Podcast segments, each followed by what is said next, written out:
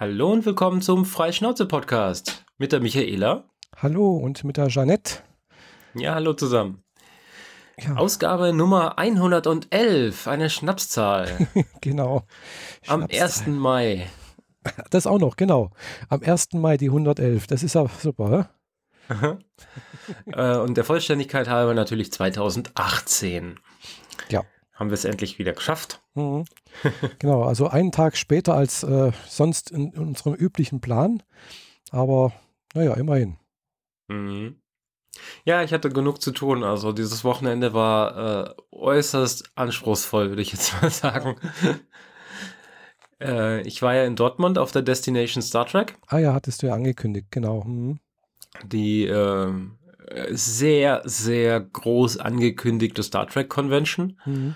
Äh, es waren auch einige Größen an Schauspielern da, mhm. aber so effektiv habe ich eher das Gefühl gehabt, äh, die Halle sei nur zur Hälfte voll von dem, was mhm. ursprünglich geplant hatten.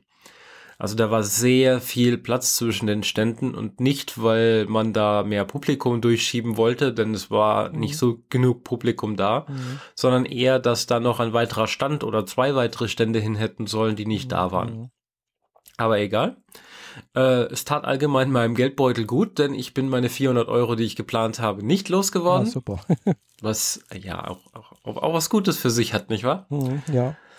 Ja, ich habe mm, mit einigen sehr netten Leuten reden können. Mhm. Also richtig, äh, also das ist dieses Feeling ist einfach genial. Das ist noch viel besser als beim Chaos Computer Club. Beim Chaos Computer Club ist es ja häufig so, dass die Leute, die da so rumsetzen auf dem Kongress, mhm. mit denen kann man zwar im Zweifel reden, aber manchmal sind sie auch sehr eigen oder mhm. sehr zickig oder mhm. garstig oder so. Sind halt Nerds. Ja. Auf der Convention sind es auch Nerds, mhm. aber ja. tatsächlich äh, wollen Nerds. die, die wollen, dass man mit ihnen redet. Mhm. Und äh, ich konnte mich von Gesprächen gar nicht retten. Also das war mhm. einfach krass. Also mhm. ich bin da angekommen äh, am Samstag um kurz nach eins. Mhm. Geplant war kurz nach zwölf. Yay, danke Deutsche Bahn. Aber dafür musste ich halt schon um 6 Uhr aufstehen. Also allzu viel geschlafen hatte ich nicht. Mhm. Und äh, dann kam ich da halt an, hab, bin einmal durch die Halle geschlappt, um mal zu schauen, welche Stände es so gibt. Gab eine große Wand, wo die ganzen Schauspieler drunter saßen und äh, Autogramme gegeben haben und man konnte auch so mit ihnen ein bisschen reden. Das habe ich allerdings nicht getan. Ich habe mich nicht getraut. ja, kann ich verstehen. ja, vor allem, weil ich äh, zu dem Zeitpunkt, als ich äh, Zeit hatte, mit denen zu reden, ähm, mein Bargeld schon so dezimiert hatte, dass ich äh, auch dieses Autogramm, das sie hätten bezahlt haben wollen, auch nicht bezahlen hätte können. Mhm. Weil ich habe dann irgendwann gedacht, ich will hier nichts mehr groß kaufen, mhm. also lasse ich mein Geld gleich direkt im Hotel. Ja, klar. Und dann habe ich mich halt nicht getraut, mit denen zu reden. Aber ich habe immerhin zwei nette Fotos machen lassen. Mhm. Denn da gab es äh, neben diesen großen Panels zwei oder drei, bin mir nicht ganz sicher. Ich glaube, es sind zwei Panels gewesen, also so mit, mit Vortragsbühne.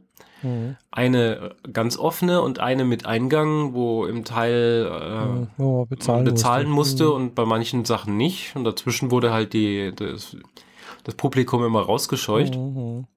Und dazwischen waren halt äh, zwei Ausstellungen mhm. und ein paar nachgebildete äh, Brücken oder äh, Requisitenbereiche, sage ich jetzt mal.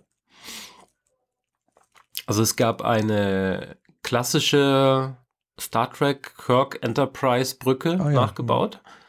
Da konnte man sich dann äh, hinsetzen und fotografieren lassen. Mit Stars oder ohne Stars, mit Tribbles und ohne Tribbles. Will alles bezahlt werden. Also ja, dafür war der Haupteintritt für diese Convention recht günstig mit um die 30 Euro oder ja, sowas. Das ist ja wie bei der Comic-Con wahrscheinlich, gell? Es, es war vom Gefühl her eher wie die Comic-Con, nur sehr viel kleiner. Ja, klar. Genau. Aber Comic-Con ist ja auch so. Also der Eintritt selber ist ja eigentlich relativ günstig. Mhm. Also deswegen hat es das letzte Mal, wo ich dann nicht hingegangen bin, auch nicht wehgetan, dass ich da nicht war. Weil ich glaube, die 20 oder 30 Euro, das war jetzt nicht so, dass man Ja, aber dafür wird dann auch alles andere extra bezahlt, gell? Hier. Genau. Mhm. Und äh, dann gab es äh, den Captainstuhl von der Star Trek Discovery, hm, ah, die ja. Serie, die Ende letzten Jahres angelaufen ist. Da habe ich dann spontan dann doch noch ein Foto machen lassen. Mhm. Also man setzt sich halt drauf, dann kommt ein Foto, mhm. ein Fotograf äh, knipst einmal und du hast auch keine Möglichkeit zu sagen, ah, mir gefällt der Gesichtsausdruck mhm. nicht, machen Sie es nochmal sondern fällt das Bild direkt aus dem Drucker und wenn du noch einen zweiten Versuch haben willst, musst du nochmal 20 Euro hinlegen. Oh, 20 Euro für ein Foto. Für dieses Foto, oh. wo sonst niemand drauf ist und man sich einfach nur auf diesen Stuhl setzt für Aber eine das ist schon Minute. ganz, ganz schön viel. Also. das ist heftig, ja. ja. Vor allem so wie das halt drumherum aussah. Dieser Stuhl war halt äh, minimalste Schreinerarbeit. Mhm. In den äh, Armlehnen waren zwar so äh, Android-Tablets eingearbeitet. Mhm. Da lief dann auch Android OS und ich bin da auch irgendwie auf den Knopf gekommen und dann war da plötzlich komisches Zeug drauf. Mhm. äh, aber das sieht man nachher im Bild sowieso nicht. Mhm. Weil Kamerawinkel zu flach und so. Mhm. Und hinterm Stuhl äh, ist einfach nur Greenscreen. Mhm. Und es wird direkt vom Fotoapparat äh, mit dem Hintergrundbild äh, verknüpft, ah. zusammengesetzt und ausgedruckt. Das sah eigentlich ganz nett aus, aber äh, so eine schicke Uniform, mit der ich dann da war, im Sitzen, mhm. die wirken halt im Sitzen immer beschissen. Mhm. Die sind halt nicht gemacht, dass man damit sitzt. Ja. Und im Fernsehen, wenn dann halt der Hauptcharakter in seinem Captain-Stuhl sitzt, dann kam halt mhm. halt vorher die Maskenbildnerin und hat auch alles zurechtgeschoben und an die richtigen Stellen gesteckt, mhm. damit da eben keine Bauchwülste oder sonst was zu sehen sind. Aber ich, naja, ich war halt jetzt alleine da. Zumindest in dieser Situation. Ja. Dann gab es noch ähm, eine, eine Klingonenbrücke, mhm. auch für Fotos. Dort allerdings war der Hintergrund, also bei der Klassikbrücke und der Klingonenbrücke war der Hintergrund tatsächlich echt. Mhm. Also so Panels an der Wand und so weiter. Und dann gab es noch einen Transporterraum tatsächlich aber nur quasi die runde Plattform mit den senkrechten Linien mhm. und dem Kopfelement und dem Bodenelement, ah, ja. wo man sich draufstellt. Und da habe ich mich zusammen fotografieren lassen mit äh, Robert Duncan McNeil. Mhm. Wer ist das jetzt nochmal? Das ist äh, in Voyager Tom Paris. Ah, okay. Mhm. Und äh, ich habe mich mit ihm fotografieren lassen, weil das war quasi so die, die nahe, nächste Möglichkeit, mit einem wichtigen Cask von The Orville äh, auf einem Bild zu sein. Weil Robert Duncan McNeil Regie geführt hat von der zweiten Folge der ersten Staffel. Ah, okay. Hm. Das war so mein, mein, okay, das mache ich jetzt halt auch noch. Mhm. Weil wenn ich sonst kein Geld ausgegeben habe hier die ganze Zeit, am ersten Tag habe ich komplett vergessen zu essen. Oh. Und erst weiß ich, so gegen äh, Viertel, Viertelstunde, bevor sie den Laden zugemacht haben, 18 Uhr, habe ich mir noch schnell eine Cola abgegriffen, damit ich überhaupt mal was getrunken habe. Ich war echt richtig durch. Äh, alleine am ersten Tag, also zwei Stunden bin ich rumgestapft. Mhm. Bis um drei. Dann hatte ich äh, schon von vornherein auf Facebook einen, ein Hörertreffen veran, anberaumt. Allerdings für den anderen Podcast, ja, ja, den ich mache. Ich The Orville Radio. Und ich habe tatsächlich äh, also gerechnet, da kommen jetzt so zwei, drei, vier Leute. Mhm. So wie in Facebook auch angekündigt, waren halt fünf Leute oder so. Mhm. Effektiv waren wir dann 15. also ich war sehr happy. Gibt leider kein Gruppenbild, wo alle drauf sind, aber ich habe äh, mich mit äh, allen, die in Uniform, in irgendeiner Uniform mhm. kamen, auch fotografieren lassen. Ähm, und als The Orville Sicherheitsoffizier war ich dann auch auf dieser Convention ziemlicher Sonderling. Mhm. War aber zu erwarten bei einer so neuen Serie. Ja, also klar. es gab noch einen äh, jungen Mann, der in einer blauen Uniform rumgelaufen ist. Mhm. Ähm, aber das war es dann auch schon. Und bei dem äh, Hörertreffen war eine Frau dabei, die in dem Outfit rumgelaufen ist, wie Alara in der Folge mit dem äh, Mehrheitsprinzip. Mhm. Das war diese Folge, die eigentlich in jetziger Welt funktioniert, also jetziges Amerika quasi. Mhm. Mit ähm, dass, dass die, das Rechtssystem auf Bewertungen funktioniert. Mhm. Also dieses Thema äh, chinesisches Bewertungssystem, das haben die halt da als quasi Gesamtrechtssystem. Mhm. Und äh, Alara ist äh, so eine außerirdische Charakterin, die halt so äh, Markierungen über der Stirn und auf der Nase hat. Mhm. Und die hat dann halt so einen kuriosen Hut getragen und durch die, dadurch, dass alle dieses Bewertungssystem haben, haben alle so eine Badge auf der Brust mit einem Pfeil nach oben und einem Pfeil nach unten. Mhm. Und da war halt eine Dame da, die äh, genauso aussah dann wie Alara mhm. mit diesem Hut, einen mhm. sehr skurrilen, den man in der Rentnerabteilung beim Kaufhof wahrscheinlich kriegt. Ähm, und eben diesem Badge an der Brust. Es hat erstmal so einen Moment gebraucht, bis ich sie als Cosplay verstanden habe. Und dann fand ich es aber richtig cool. Mhm. Also da hat sich mal wenigstens jemand was bei gedacht. Mhm. Sonst war die, äh, wie den Namen schon sagt, Destination Star Trek sehr Star Trek-lastig. Mhm. Ja, klar. Anders als die FedCon haben sie sich wohl offiziell nicht geöffnet für alles, was Science Fiction zu bieten hat. Mhm. Deswegen waren die Uniformen, die nicht Star Trek waren, dann doch eher deutlich in der Minderzahl. Ja, denke ich mir, weil. Also 1 zu 15, mhm. so gefühlt. Ähm, der Oscar an die kurioseste Uniform geht an einen Herrn, der bei mir im selben Hotel äh, genächtigt hat und sogar auf demselben Stockwerk. deswegen habe ich ihn im Aufzug getroffen. Ja. Ah der hatte eine Sequest DSV Uniform. Ja.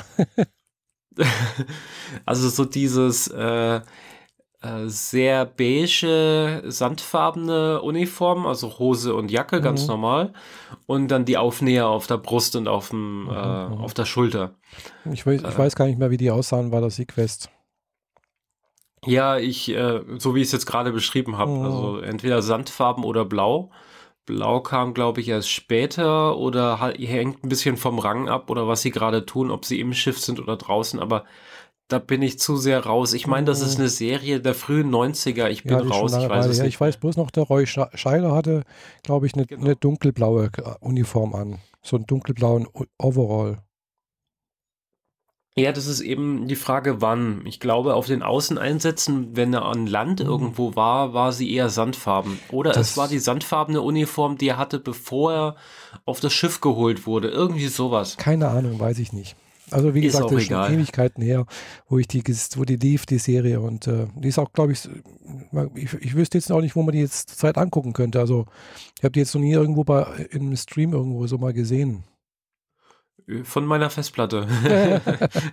Aber ansonsten wird es wahrscheinlich schwierig, ja. Mhm. Ich habe letztes Jahr aus Langeweile mal versucht, die nochmal zu gucken. Mhm. Nach anderthalb Folgen habe ich abgebrochen, weil die Dialoge, die sind für Kinder. Mhm. Die sind wirklich, also die sind nicht mit Star Trek zu vergleichen, sondern sind wirklich äh, für zehnjährige Kids, die äh, ein bisschen was mit, mit Wissenschaft am Hut haben wollen mhm. und dann sowas gucken. Furchtbar, mhm. furchtbare Dialoge. Und äh, die, die 3D-Grafiken und Special Effects sind auch sehr schlecht gealtert. Mhm. Aber egal. Äh, jedenfalls fand ich das äußerst skurril, dass halt jemand mit einer Sequest-Uniform da auftaucht. Ja. Da bin ich ja mit meiner The Orville-Uniform noch näher dran als Star Trek als er. Gab einige Klingonen, mhm. eine ganze Gruppe Borgs, die ihren eigenen Stand hatten und dann auch so Foto, Fotosessions gemacht haben. War alles recht spaßig. Mhm. Oh, ähm, dann wurde der Laden gegen 18 Uhr zugemacht und um 20 Uhr gab es dann Afterparty. Die wurde natürlich auch nochmal extra bezahlt. Ja, ja. Äh, zu der Soundqualität sage ich jetzt einfach nichts, weil wenn man nichts Gutes sagen kann, dann sollte man die Klappe mhm, halten. Ja. Und hier war wirklich nichts Gutes dran ähm, die Leute auf der Bühne haben gemacht, was sie so machen und das war auch ganz nice, aber die Tonqualität, naja. Mhm. Äh, also so sehr, dass die, der Künstler beim zweiten Song gesagt hat, wir brechen jetzt ab und machen nochmal Soundcheck, weil das geht so nicht. Mhm. und das habe ich so noch nie erlebt irgendwo. Oh ja. Ja, und dann haben wir gedacht, so, dann gucken wir das halt uns 20 Uhr an, dann spielen die da ihre, ihre zwei Songs oder zehn Songs, wie auch immer, vielleicht bis um 10 und dann geht man halt wieder zurück aufs Hotel. Mhm. Währenddessen dort halt auch noch eine Reihe neue Leute kennengelernt. Man steht halt wie in einem Konzert da vor der Bühne, mhm. aber äh, so nebeneinander, aber es ist nicht so befremdlich wie, ähm, wie in einem normalen Konzert, sondern du guckst einfach nach links und fängst einfach an zu quatschen und bist sofort in einem Gespräch mit irgendjemandem. Mhm. Und im Zweifel mit dem seiner ganzen Clique. Und so ging es die ganze Zeit. Also ich habe am ersten Tag mit 40 Leuten geredet oder so. Mhm, ja. Zusätzlich zu dem, zu dem Hörertreffen. Mhm. Und äh, einfach tolles Gefühl, tolle Leute. Ähm, sehr viel Lob gekriegt für meine Uniform und sehr viel Lob verteilt für deren Outfit. Mhm. Also da war schon sehr geniales Zeug dabei. Und dann haben wir da getanzt und ich glaube, ich bin so gegen halb eins zurück ins Hotel. Was für mich heißt, ich war etwas über 21 Stunden wach. Ja, das ist dann schon viel, ja. Ja, ins, ins Hotel, dann musste ich halt noch duschen, weil man, mhm, naja, nach, nach fünf Stunden getanze und so. Mhm. Und dann bin ich von alleine wieder aufgewacht um sieben. Mhm. Also weniger als sechs Stunden Schlaf gehabt. Mhm. Und der zweite Tag war dann auch eher so ein bisschen schleppend. Dadurch, dass ich halt auch schon alles gesehen hatte, was da so war. Ja, das ist dann, ist dann irgendwie so das, das das war halt wirklich so wie, äh, wie die Comic-Con in Stuttgart, wo du auch so das Gefühl hattest, äh, du hast zwar ein Ticket für zwei Tage, aber einer reicht. Ja. Das war hier genauso. Nur, dass ich zusätzlich dazu halt nicht früher weg konnte, weil mein Zug äh, mhm. halt auf 18 Uhr gebucht war ja. und ich schon nachmittags äh, oder mittags um zwei im Stehen schlafen konnte. also ich war wirklich, wirklich durch auf dem Hinweg im Zug halt irgendwie 100 Seiten meines Buchs gelesen, auf dem Rückweg nicht eine einzige mhm. Seite, weil ich die Augen kaum offen halten konnte. Und weil ich am Bahnsteig direkt noch einen anderen in der Star Trek Uniform angequatscht habe, weil wir beide zu früh am Bahnsteig waren oh. und dann haben wir die Hälfte der Strecke äh, im selben Zug dann halt auch noch gequatscht oh. und das war auch ganz klasse. Einfach so da, du siehst am Bahnsteig jemand in einer äh, Star Trek Discovery komplett Uniform rumstehen, nicht so wie ich, die mich vorher noch umgezogen hatte, weil ich wollte mit der Uniform nicht im Zug sitzen. Ja, kann ich verstehen, hätte ich auch nicht wollen, also unbedingt. ja, vor allem, weil die halt geschnitten ist zum Stehen und nicht mhm. zum Sitzen. Eine Stehuniform. Und, ja. Und dann steht halt einer da an der Säule, genau wie ich, eine volle Stunde zu früh für, mhm. die, für den Zug, weil er einfach keine Lust mehr hatte. Ich musste raus. Mhm. Und dann sehe ich ihn, denke so, ich wollte jetzt gerade gucken, äh, in welchem Sektor mein Zug hält. Mhm. Scheiße, das kann ich nachher immer noch machen. Dreh mich zu ihm um und fange ihn an zu quatschen. Mhm.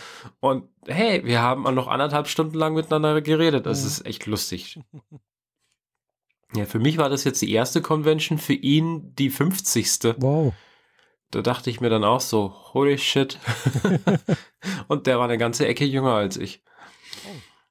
Aber wenn man nicht so weit weg wohnt von äh, Frankfurt, dann kann man diese ganzen Conventions das stimmt, in ja, Frankfurt. Die, die meistens in, in, finden ja da irgendwo Rhein-Main-Gebiet, irgendwie da oben statt irgendwo. Ja, die meisten, also vor allem die FedCon war halt lange Zeit in Dortmund mhm. oder in Düsseldorf und das ist halt von Frankfurt dann halt auch nur ein Katzensprung. Ja, eben.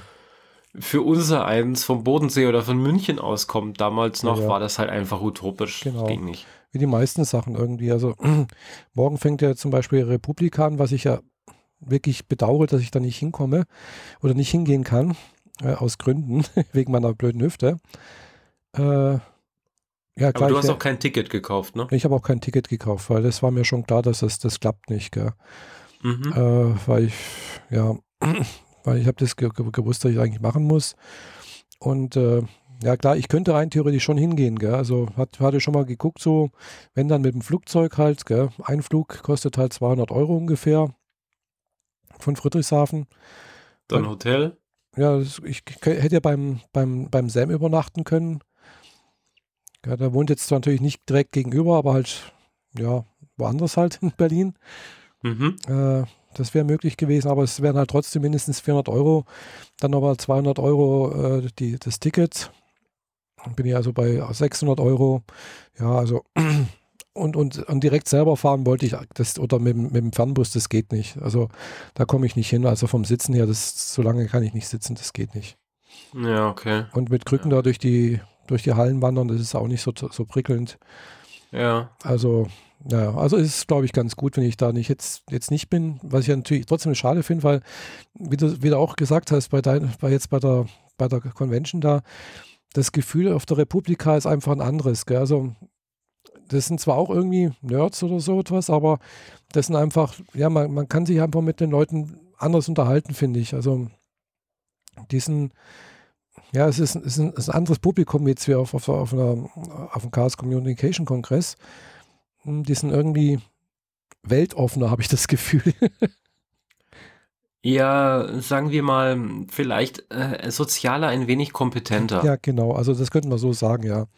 Ich möchte aber äh, auf jeden Fall weit weg davon sein, die, die Leute vom Chaos Computer Club und so weiter zu kritisieren nee, nee, dafür. Nee, ich das mein, sind alles wirklich, die meisten sind wirklich total nette Menschen und es gibt eine ganz große Überschneidung zwischen Republika und Chaos Communication Kongress und es gibt halt eben auch ein paar Leute, die halt eben, die eher das eine mögen, die anderen lieber das andere und es ist in Ordnung, finde ich, das ist, das ist super, dass es da Unterschiede gibt und aber mein Gefühl ist halt einfach, ich mag also ich fand die CCC ganz toll, aber ich, ich mag trotzdem Republika lieber, weil ein, einerseits das Drumherum in Berlin ist toll, finde ich, das, die Location ist klasse. Klar, es ist kleiner, es sind halt bloß 7.000 bis 8.000 Leute anstatt 15.000, was halt nur die Hälfte ist, aber klar, Location ist auch kleiner, das ist, sieht sehr viel gedrängter aus, mhm. aber die Leute sind halt auch, ja, ein bisschen anders einfach. Man, man sieht es am Aussehen her, äh, man sieht weniger schwarz gekleidete Leute, weniger mit Hoodies und sonst irgendwas. Es ist einfach eher ein bisschen hipstermäßig vielleicht, aber halt eben auch ein bisschen anders offener. Also das, ich kann es nicht direkt beschreiben. Ja, ja, ja, verstehe ich sehr gut. Äh. Und ist natürlich weniger hart mit Hardware und sonst irgendwas und eher so, so, so Social Skills geht es eigentlich ja. Und das, das bedauere ich wirklich. Aber gut, ich hoffe, dass ich das nächstes Jahr dann wieder schaffe, beziehungsweise ich freue mich dann halt das nächste Mal einfach, äh, das ist jetzt so meine Ausweichveranstaltung. Äh, Anfang Juni ist ja hier in Konstanz das äh, Barcamp Bodensee. Mhm. Und äh, da werde ich, da habe ich schon eine Karte. Kostet auch nicht viel, kostet glaube ich 30 Euro oder sowas für zwei Tage. Da ist Essen und Trinken mit dabei. Und äh, ja, ich, ich, ich, kann ja da eine Stunde hinfahren. Ich, es kostet mich keine Übernachtung oder sowas. Und von daher und die, das ja. Publikum ist halt wesentlich kleiner, es sind halt bloß 70, 80 Leute sowas. Also ist eigentlich für 100 Leute ausgelegt, aber ich glaube, so viele waren es noch nie. also, und ich würde jetzt auch nochmal einen Aufruf starten. Also, wer jetzt gerne ein Barcamp besuchen möchte und vielleicht auch gerne mal das erste Mal zum Barcamp gehen möchte, äh, dann kann ich wirklich äh, das Barcamp Bodensee wärmstens empfehlen, weil es ist halt einfach klein, es ist familiär, mehr oder weniger. Äh, und es ist einfach ein gutes Einsteiger-Barcamp, finde ich. Also, das war für mich damals auch das erste Mal, dass ich auf dem Barcamp war. Klar, damals war es in Friedrichshafen, das ist ein Katzensprung für mich gewesen.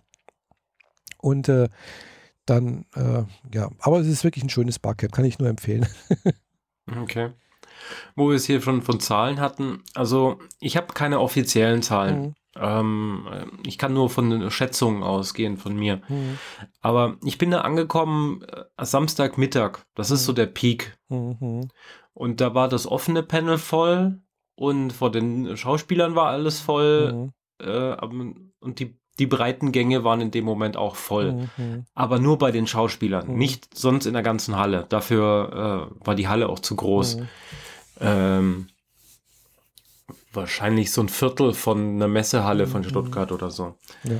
Und bei dem Peak waren irgendwas zwischen dreieinhalb und viertausend Leuten in dieser Halle. Mhm. Ähm, zu den Normalzeiten, wenn nicht gerade halt so Mittag, Samstag ist, äh, wie, wie, wie der mhm. Freitag oder der Sonntag, dann waren auf dem gesamten Gelände höchstens 1500 Leute. Mhm. Was aber auch sehr angenehm macht, weil äh, du kannst halt immer noch jederzeit jeden anquatschen, ohne dass mhm. der sofort jemandem anderen im Weg steht oder so. Mhm. Ähm, und das ist auch die ganze Zeit passiert. Also du läufst irgendwo lang und sofort kommt irgendwie ein Schultertapser von irgendeiner Seite, hey, kann ich dich fotografieren? Mhm. Hey, wie ist denn dies, wie ist denn das? Und äh, dann lernst du die, dessen ganze Clique kennen, mhm. dann macht man noch gemeinsam irgendwie Fotos und verabredet sich für in einer halben Stunde dies oder einer halben ja, Stunde jenes. Ja. Und äh, ja, äh, irgendwann, irgendwann konnte ich das gar nicht mehr alles vernünftig miteinander organisieren, mhm. weil es mhm. einfach zu viele Leute wurden. Dann. Mhm. Aber es hat sehr viel Spaß gemacht. Ja, das ist Hauptsache, dass es mhm. Spaß macht, ja. Ich habe vor allem, was, äh, was ich sehr interessant fand, den Martin Netter kennengelernt.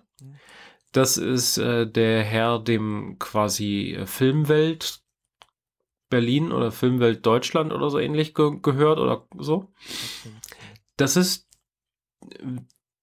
wenn ich das richtig verstanden habe, also mindestens in Deutschland, aber ich glaube, es ist sogar weltweit der größte Star Trek-Sammler. Ah.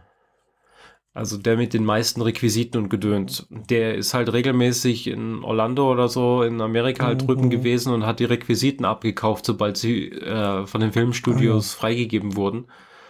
Und hat auch so ein paar Projekte am Laufen gehabt, wie ähm, es melden sich 30 Käufer, die alle eine Star Trek-Uniform haben wollen, mhm. alle dieselbe natürlich. Mhm. Und dann bestellt äh, man bei ordentlichen Schneidern 60 Stück. Mhm. Dadurch wird der Einzelpreis halt günstiger. Mhm. Die 30 äh, finanzieren das quasi vor, damit es auch mhm. wirklich stattfindet. Ja. Und die restlichen 30 verkauft er dann. Ah, ja. So ganz normal auf dem mhm. Markt. Und das hat er recht viel gemacht. Aus äh, diesem Fundus habe ich auch eine Voyager-Uniform und jetzt wird demnächst wieder eine Voyager-Uniform gemacht. Mhm. Davon wollte ich ursprünglich eine Star Trek 8 und folgende Uniform haben, also dieser farbige Kragen und diese grauen Schultern. Mhm. Aber er hatte die auf eBay für 400 Euro angepriesen. Das ist halt schon ordentlicher Batzen ja, ja. und das, das macht man nicht mal einfach so. Nee. Hatte mich dann mit ihm verabredet über Facebook, ähm, dass er die Jacke dabei hat und ich sie anprobieren kann. Und ich bin Gott froh, dass ich es nicht gekauft habe weil es gibt halt nur S und M und hm. XL. Ah. Ja, rate mal, welche Größe ich brauche. Du bräuchtest L wahrscheinlich. Exakt. Ich habe äh, die XL anprobiert. Mhm. Äh, er meinte, das ist in Ordnung. Da kann man das Schwarz noch ein bisschen kürzen und wird das passen. Mhm. Aber das Grau war, stand auch schon so weit über, das war einfach, das war einfach nicht in Ordnung, das ging nicht. Hab mir davon ein Foto gemacht, das ich auch niemandem sonst zeigen werde, weil es so furchtbar aussieht. aber es gab halt da keinen Spiegel. Mhm. Ja. ja, aber eigentlich hatte ich auch gehofft, dass Martin Netter da einen eigenen Stand hat, mhm. also so großen Stand, mhm. wo die ganzen Uniformen rumhängen und so eine Props mhm. rumstehen und so. War nichts dergleichen. Aber dafür gab es zwei Ausstellungen auf der, in der Messehalle, mhm. also alles noch in derselben Halle. Es gab mhm. nur eine Halle. Eine Ausstellung, ähm, die nur Star Trek Discovery umfasste. Mhm. Da standen die ganzen Uniformen äh, auf, auf Mannequins rum von den Schauspielern. Und Waffen und Props und Scanner und mhm. Kommunikatoren hingen an den Wänden. Äh, konnte man sich alles haargenau angucken. Und es gab eine extra Ausstellung speziell für dieses Sonderevent, weil dieses Mal auf der Destination war das große Reunion von Star Trek DS9, Aha. Deep Space Nine, weil nahezu der komplette Cast, der noch lebt, da war. Aha. Und das ist schon eigentlich ganz ordentlich ja. gewesen. Und entsprechend war in dieser Ausstellung halt ganz viel Kram aus äh, DS9 mit, mit Uniformen, mit Props und so weiter. Aber auch Sachen von äh, Star Trek Enterprise oder von der Zeit von Kirk und so. Und apropos Kirk, äh, William Shatner war da. Oi, im Ernst? Ja, der hatte so ein eigenes Panel oh. und äh, den konnte man auch eine Unterschrift abluchsen, mhm. aber so eine Unterschrift für 300 Euro. Sorry, Ach, no nee. way. Ah. Never ever. Ähm, es war äh, Uhura da. Oh. Deren realen Namen ich jetzt leider nicht parat oh. habe. Also die weibliche schwarze ja. oh. Kommunikationsoffizierin bei Kirk. Oh. Das, äh, die Revolution der 70er quasi. Oh. Und äh, Walter König war da. Den, äh, ist das Chekhov? Nee. So, nee, doch, das ist Chekhov. Hm, glaub, ja. Hm, Walter König ist Chekhov, ja. Ja, äh, George Takei ist Zulu, also genau. muss hm. das Chekhov genau, gewesen die verwechseln. Genau. Ja, kann man leicht verwechseln irgendwie. Genau, George Takei. Also den, den meisten von denen folge ich auf Twitter irgendwie, kriege ich manchmal irgendwie ein bisschen was mit von denen. Mhm. Äh, William Shatner ist relativ aktiv auf, auf Twitter. Ja, das ist ein Hans Dampf in allen Gassen. Ja, ja. Ähm, ja, ziemlich aufbrausender Typ, so. Ja, das glaube ich. Von ja. seiner ganzen Art her, also, ja. Ähm, bei der Afterparty, das war ja eigentlich ein Konzert und das Konzert bestand aus Dinge, diversen Leuten aus diversen Star Trek-Serien. Mhm. Alles bis auf die Sängerin, die eine äh, dieser Casino-Damen waren, waren das alles äh, altgediente Herren quasi. Also äh, alle in, ähm, in Tuxedos, wie, wie man schon sagt, also Anzug und Fliege und so. Und da war halt der Schauspieler von Nilix vorne, äh, der Schauspieler von Rom, also Nilix von Star Trek Voyager und Rom, der Romulaner, äh, nee, der, der mhm. äh, Ferengi auf DS9. Mhm. Letzterer hat sogar Deutsch gesungen. Oh. Ich weiß nicht, wo dem seine äh, Wurzeln sind, aber so wie der äh, deutsche Songs gesungen hat, mhm. äh, also es war halt mehr so ein Spaß. Die haben halt mhm. äh, klassische Lieder la Frank Sinatra mhm. umgedichtet auf Star Trek. Und er hat jetzt irgendwie so einen alten 50er Jahre Schlagersong oder so auf Star Trek umgedichtet oder auch vielmehr auf seinen eigenen Namen und den auf Deutsch vorgetragen und das so gut, dass ich dem mindestens unterstellen würde, dass er zehn Jahre irgendwo mit Deutschen dauerhaft zu tun gehabt hat. Weil der hat besser Deutsch gesungen und Deutsch gesprochen als unsere rumänische oder spanische Mitarbeiterin in der Firma, die schon 15 Jahre hier sind. Mhm.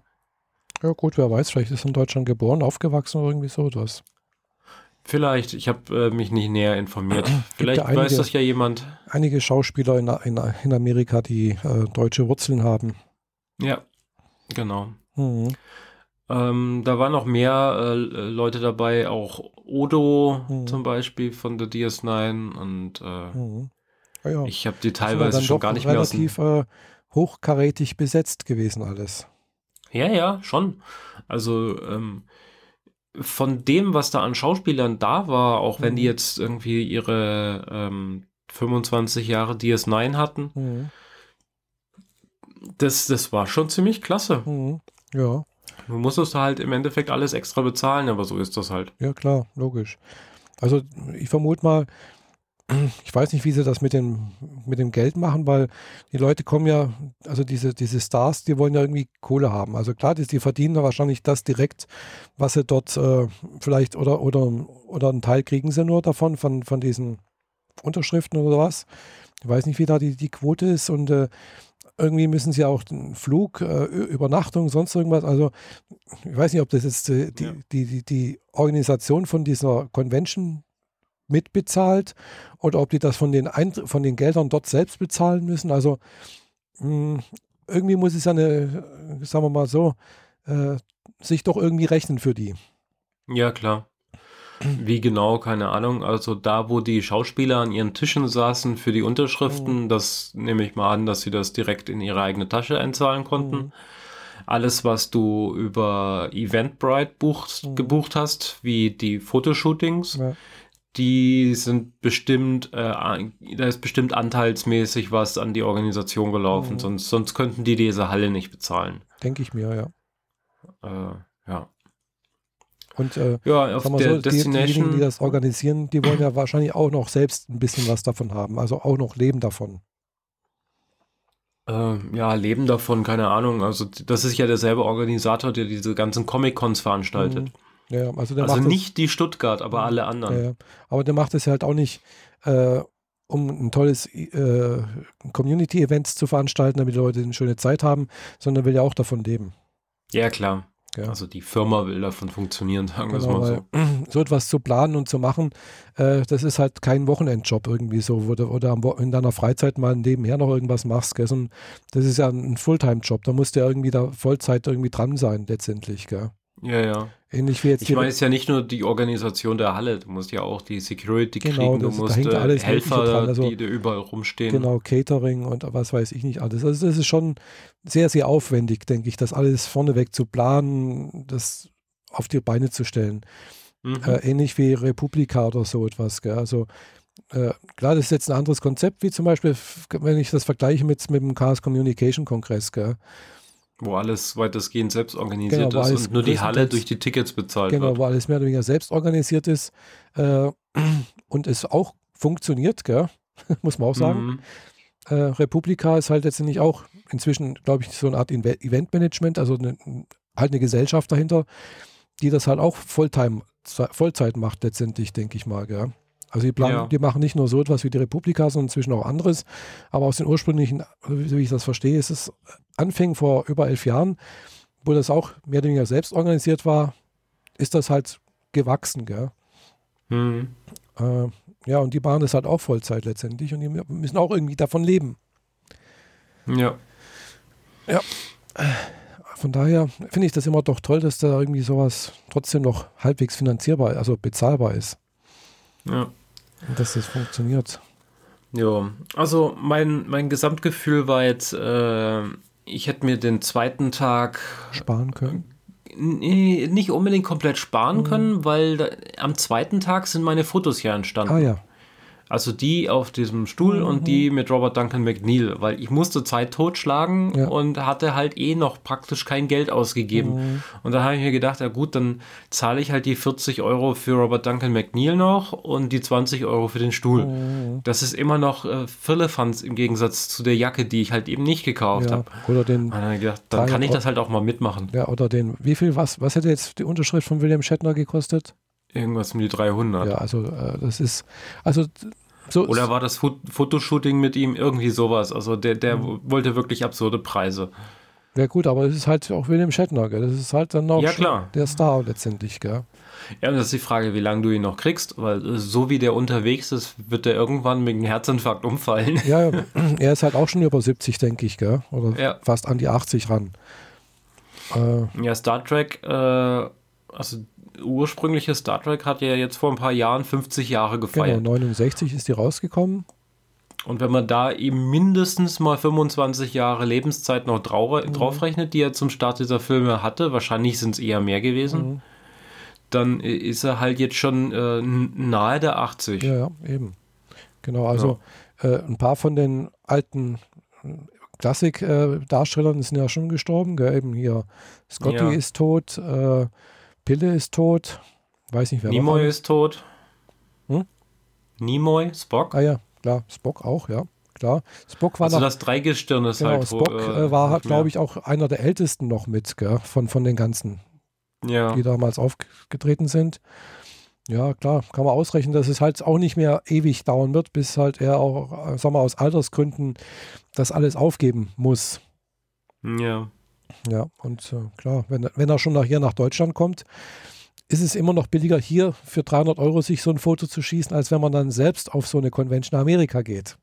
Mhm. Wenn man das, das so rechnet. Ja, also es gab ja auch ganz andere Tickets. Also man, wenn man, äh, ich habe halt das Minimum-Ticket mhm, genommen. Ja. Da ist halt nichts drin außer Eintritt. Ja. Aber du konntest halt auch so, so ein äh, Commander oder Captain oder Admiralsticket oh. kaufen. Da waren im Endeffekt die Fotoshootings von allen schon drin. Mhm. Oder von einem Teil oder irgendwie sowas. Ich habe jemanden kennengelernt, die war aus Amerika, äh, aus England. Mhm. Und die hat einmal so das, das Maximum-Ticket irgendwie gekriegt. Mhm. Geschenkt gekriegt oder so. Und die hat, hat einfach alles halt mitgenommen, ja, was geht, natürlich. Dann kriegt man so, so, ein, so ein Plastikkärtchen, wo jeweils der Name daneben steht und dann zwicken die da so ein Loch rein. Mhm, ja. Alles, was du gemacht hast. Und die hat das ganze Kärtchen und es bestand eigentlich nur noch aus Löchern. Ja, ist, glaube ich, auf der Comic-Con ähnlich. Da gibt es, glaube ich, auch noch ein VIP-Ticket, gell? Mhm. Und da darfst du dann halt auf alle Panels, die sonst was kosten, kostenfrei rein und manche Fotos sind irgendwie mit dabei oder irgendwie sowas oder Weiß ja, nicht. genau sowas. Genau, und äh, das kostet aber dann halt statt 30 Euro, glaube ich, 200 Euro oder so. Ja, das war hier, muss man nachgucken. Ich habe jetzt die Preise nicht parat. Ja. Also es war jedenfalls äh, viel zu viel für meinen Gedanken. Mhm. Wenn ich Autogrammjägerin wäre, mhm. dann hätte ich das gemacht. Dann wäre das überhaupt ja, gar klar. kein Ding. Da denkt man gar nicht drüber nach, ja. weil das Gesamtpaket ist deutlich günstiger, als wenn man es einzeln kauft, wie das halt meistens so ist. Aber apropos, ähm, wenn, weil wir es eben hatten, diese Panels und so weiter. Ähm, ich war auf wenig von diesen Panels, mhm. habe mir nicht so viel angeguckt. Und äh, natürlich nur die, die kostenfrei waren. Ja. Und dabei waren die interessantesten immer noch die von der ESA. Ah. Denn die ESA hatte ihren eigenen Stand dort. Und sie haben auch eigene Vorträge gehalten. Ah, cool. Äh, zwar, sie haben halt versucht, aktuelle Themen in ein äh, Star Trek-Kleid zu stecken und darüber dann zu reden. Sowas wie kann eine äh, Gravitationswelle die Enterprise beschädigen? Nö. Nö, genau. Aber es hat halt 40 Minuten gedauert, bis das Nö gefallen ist, weil er erstmal erklärt hat, was sind Gravitationswellen, wie entstehen sie mhm. und wie reisen sie durch das All und wie haben wir das gemessen und all den Kram. Um dann halt festzustellen, dass die Enterprise, die 400 Meter lang ist, durch die Gravitationswelle verformt wird in einer Größenordnung der Breite eines menschlichen Haares. Von daher, das juckt die Enterprise nicht die Bohne. Mhm. Von daher.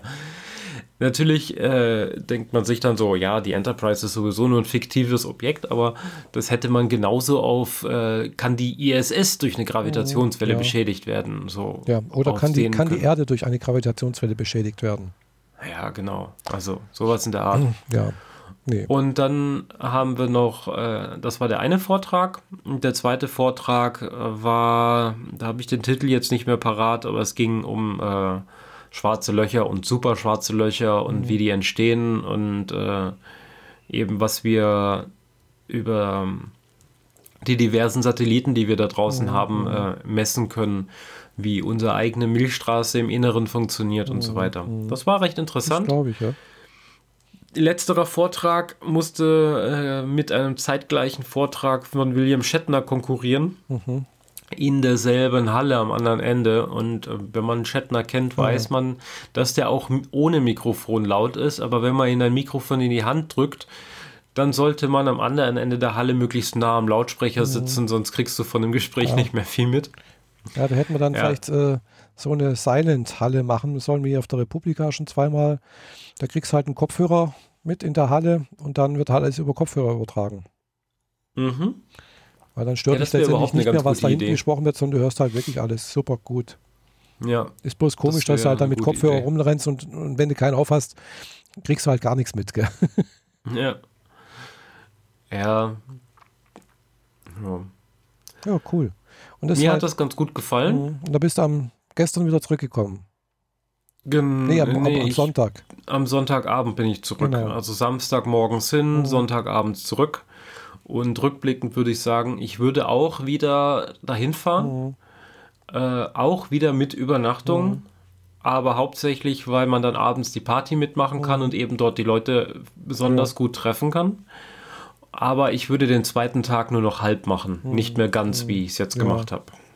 Und äh, ich würde wahrscheinlich sogar zwei Nächte im Hotel machen und äh, dafür nicht 6 Uhr morgens aufstehen. Ja, denke ich. Das ist dann, glaube ich, schon besser. Vor allem, wenn man am Tag davor noch das Mitarbeiterfrühstück in der Firma hatte und dafür auch um 6 Uhr aufstehen oh, musste. Ah, ja. also, ich habe jetzt vier, fünf Nächte hintereinander zu wenig geschlafen. Oh. Ich bin jetzt einfach durch gewesen. Das glaube ich, ja. Kann ich verstehen. Aber ja, um, weil, weil wenn ich es dicke nehme, nehme ich es gleich mal richtig dicke, habe ich gedacht, komme ich Sonntagabend von der Convention zurück, mhm. stelle mich noch unter die Dusche, schmeiß mich ins Bett. Mhm. Zu mir hat es nämlich nicht mehr gelangt. Äh, stehe Montagmorgens dann auch wieder viel zu früh auf, fahre aber nicht auf Arbeit, sondern fahre zum Tätowieren. Ah, da war es beim Tätowieren. Genau ich habe mir mein, mein Motiv, das ich jetzt seit über vier Jahren mit mir rumtrage äh, und damit geliebäugelt habe, mir das zu tätowieren zu lassen, jetzt tatsächlich durchgezogen. Mhm. Äh, deswegen äh, ist mein Arm noch eingepackt in Folie, damit er nicht, äh, damit er nicht so empfindlich ist mhm. und damit es sich nicht so leicht entzünden kann und so. Ja. Die Haut muss schön feucht bleiben in der Zeit. Weil es ist jetzt quasi so, als wäre mein ganzer Unterarm aufgeschürft. Ja, denke ich mir. Es tut bestimmt weh. Äh, weniger als ich dachte. Mhm. Auch das Tätowieren als solches. Ja, Deutlich gibt, weniger mhm. als ich gedacht habe. Ja, es gibt sicherlich Stellen, die mehr weh, mehr schmerzhaft sind. Also, mhm. Ja, ja, das, das auf jeden Fall. Also mir haben so meine Freunde gesagt, sowas wie ähm, Knöchel, Knöchel, ähm, Ellenbogengelenk außen. Oh, ja. Mhm oder Oberarmmuskulatur innen. Mhm, ja. Also das sind so die Bereiche, wo man auch im Zweifel sich kitzeln lassen kann. Mhm. Ähm, die tun dann besonders gut weh. Hm? Es hm? ging bei mir gar nicht. Ja. ähm, aber umso näher es Richtung Handgelenk nach vorne ging, umso dünner wird da ja auch die mhm, Haut. Ich weiß, ja. Nicht umsonst sieht man da die, die Blutadern durchlaufen. Ja. Mhm.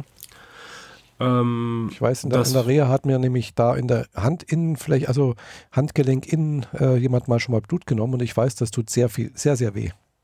Oh, oh, okay. Mhm. Das will ich gar nicht so genau wissen. Aber er hat dort als erstes angefangen. Mhm. Also vom Handgelenk und hat sich dann nach oben gearbeitet. Mhm. Äh, zum Glück war am Handgelenk nur relativ wenig. Da kamen nämlich drei Rußmännchen hin. Mhm die man aus äh, diversen äh, Geschichten von Studio Ghibli mhm. kennt. Mhm. Gefolgt vom weißen, dem blauen und dem großen grauen Totoro. Ah, hm, Totoro hast du drauf. Mhm. Genau. Ein. Mein Nachbar Totoro, die, die, die äh, wandernde Gesellschaft, ah, habe ich mir da drauf okay. tätowieren lassen. Apropos Totoro und äh, Studio Ghibli. mhm. Ähm, ja, also wann war es jetzt vor ja, knapp zwei Wochen, äh, gucke ich mal so in Facebook rein und oder beziehungsweise eine Freundin von mir, die ich also seit über 20 Jahren kenne, äh, schickt mir auf, auf WhatsApp plötzlich eine Nachricht so, äh, schöne Grüße aus Tokio. mhm. Und äh, ja, ich habe dann auf Facebook halt sie und ihren Freund äh, dann ihre Bilder so angeguckt ja, und die waren halt jetzt zwei Wochen in Tokio und die habe ich jetzt gerade am Samstag getroffen und wir haben da ein bisschen gequatscht halt, Erfahrungsaustausch gemacht und äh, sie waren, also muss ich dazu sagen, also es, es, es ist, ein, ist ein Paar, die sind nicht verheiratet, haben einen gemeinsamen Sohn, der 20 Jahre alt ist. Der war mit dabei. Also sie waren zu dritt in Japan und haben unter anderem auch das Ghibli-Museum besucht. Mhm. Habe ich mir jetzt gerade gedacht, dass du genau darauf anspielst. genau, weil ihr Sohn ist großer Ghibli-Fan. Mhm. Also, und äh, ja, ich war damals ja nicht im Studio Ghibli, weil da muss man doch äh, in, diesem Museum, weil man muss, glaube ich, mindestens drei Monate vorher die, die Eintrittskarte buchen, weil du sonst nicht reinkommst. Wow. Muss ja einen ordentlichen Andrang haben, das Ding. Ja, es ist halt, glaube ich, auch nicht so wahnsinnig groß. Es hat halt beschränkte Kapazität und äh, ja, jedenfalls, die waren halt dort und ähm, ja, also die waren, also zumindest der Sohn war halt sehr, sehr, der Joshua war sehr, sehr äh, angetan davon. mhm. Weil halt, halt auch Originalzeichnungen und alles original da ist, ist klar. Ja. Das glaube ich ist, ist, interessant und äh, ja, das nächste Mal muss ich da vielleicht auch hin, weil die haben es auch so gemacht wie ich, ähnlich. Äh, die waren nur in Tokio, aber sind von Tokio auch weggefahren. Also sie waren zumindest mal einmal mit dem Shinkansen nach, Hiro nach Hiroshima gefahren. Okay. Also Hiroshima, wenn man weiß, wo das ist, das ist wirklich weit weg. Also sie sind praktisch, ich weiß nicht, fünf, sechs Stunden nach Hiroshima gefahren, waren, glaube ich, zwei Stunden in Hiroshima und sind dann wieder sechs Stunden zurückgefahren. Wow. Das ist, das ist, äh, da muss es sich wirklich gelohnt haben. Ja, die haben halt Prinzip auch bloß diesen Dom angeguckt, halt diesen Friedens, Friedensdom da, den, wo die Bombe den praktisch Hiroshima Atombombendom. Genau. Und dann das Museum dort und sind sie wieder zurückgefahren. Ja. Und äh, klar, die hatten. Ja, ich halt, glaube, das sollte man mal gesehen haben. Ja, klar. Ja, also war interessant, was sie so erzählt haben. Die waren jetzt weniger in Museen, die hatten auch Glück mit dem Wetter. Hat bloß einen Tag geregnet in den 14 Tagen, nicht wie bei mir die meiste Zeit. mhm. Ja. War ein schöner Abend am ja. Samstag, ja. ähm, genau, ja, aber deine, ja. deine, deine Tätow Tätowier-Session, wie lange ist denn das ungefähr gegangen? Also, äh, mein Termin war um 11. Mhm. Ähm, war auch da pünktlich da, bla. Und ähm, dann hat er mir halt erstmal, ähm, hat er so die, die Matrize ausgedruckt. Mhm. Also er hat das nochmal, wie ich es haben wollte, abgezeichnet, mhm. weil ich quasi eine, eine Kollektion aus mehreren äh, äh, Bildchen haben mhm. wollte. Und auch diese jeweils ein bisschen angepasst.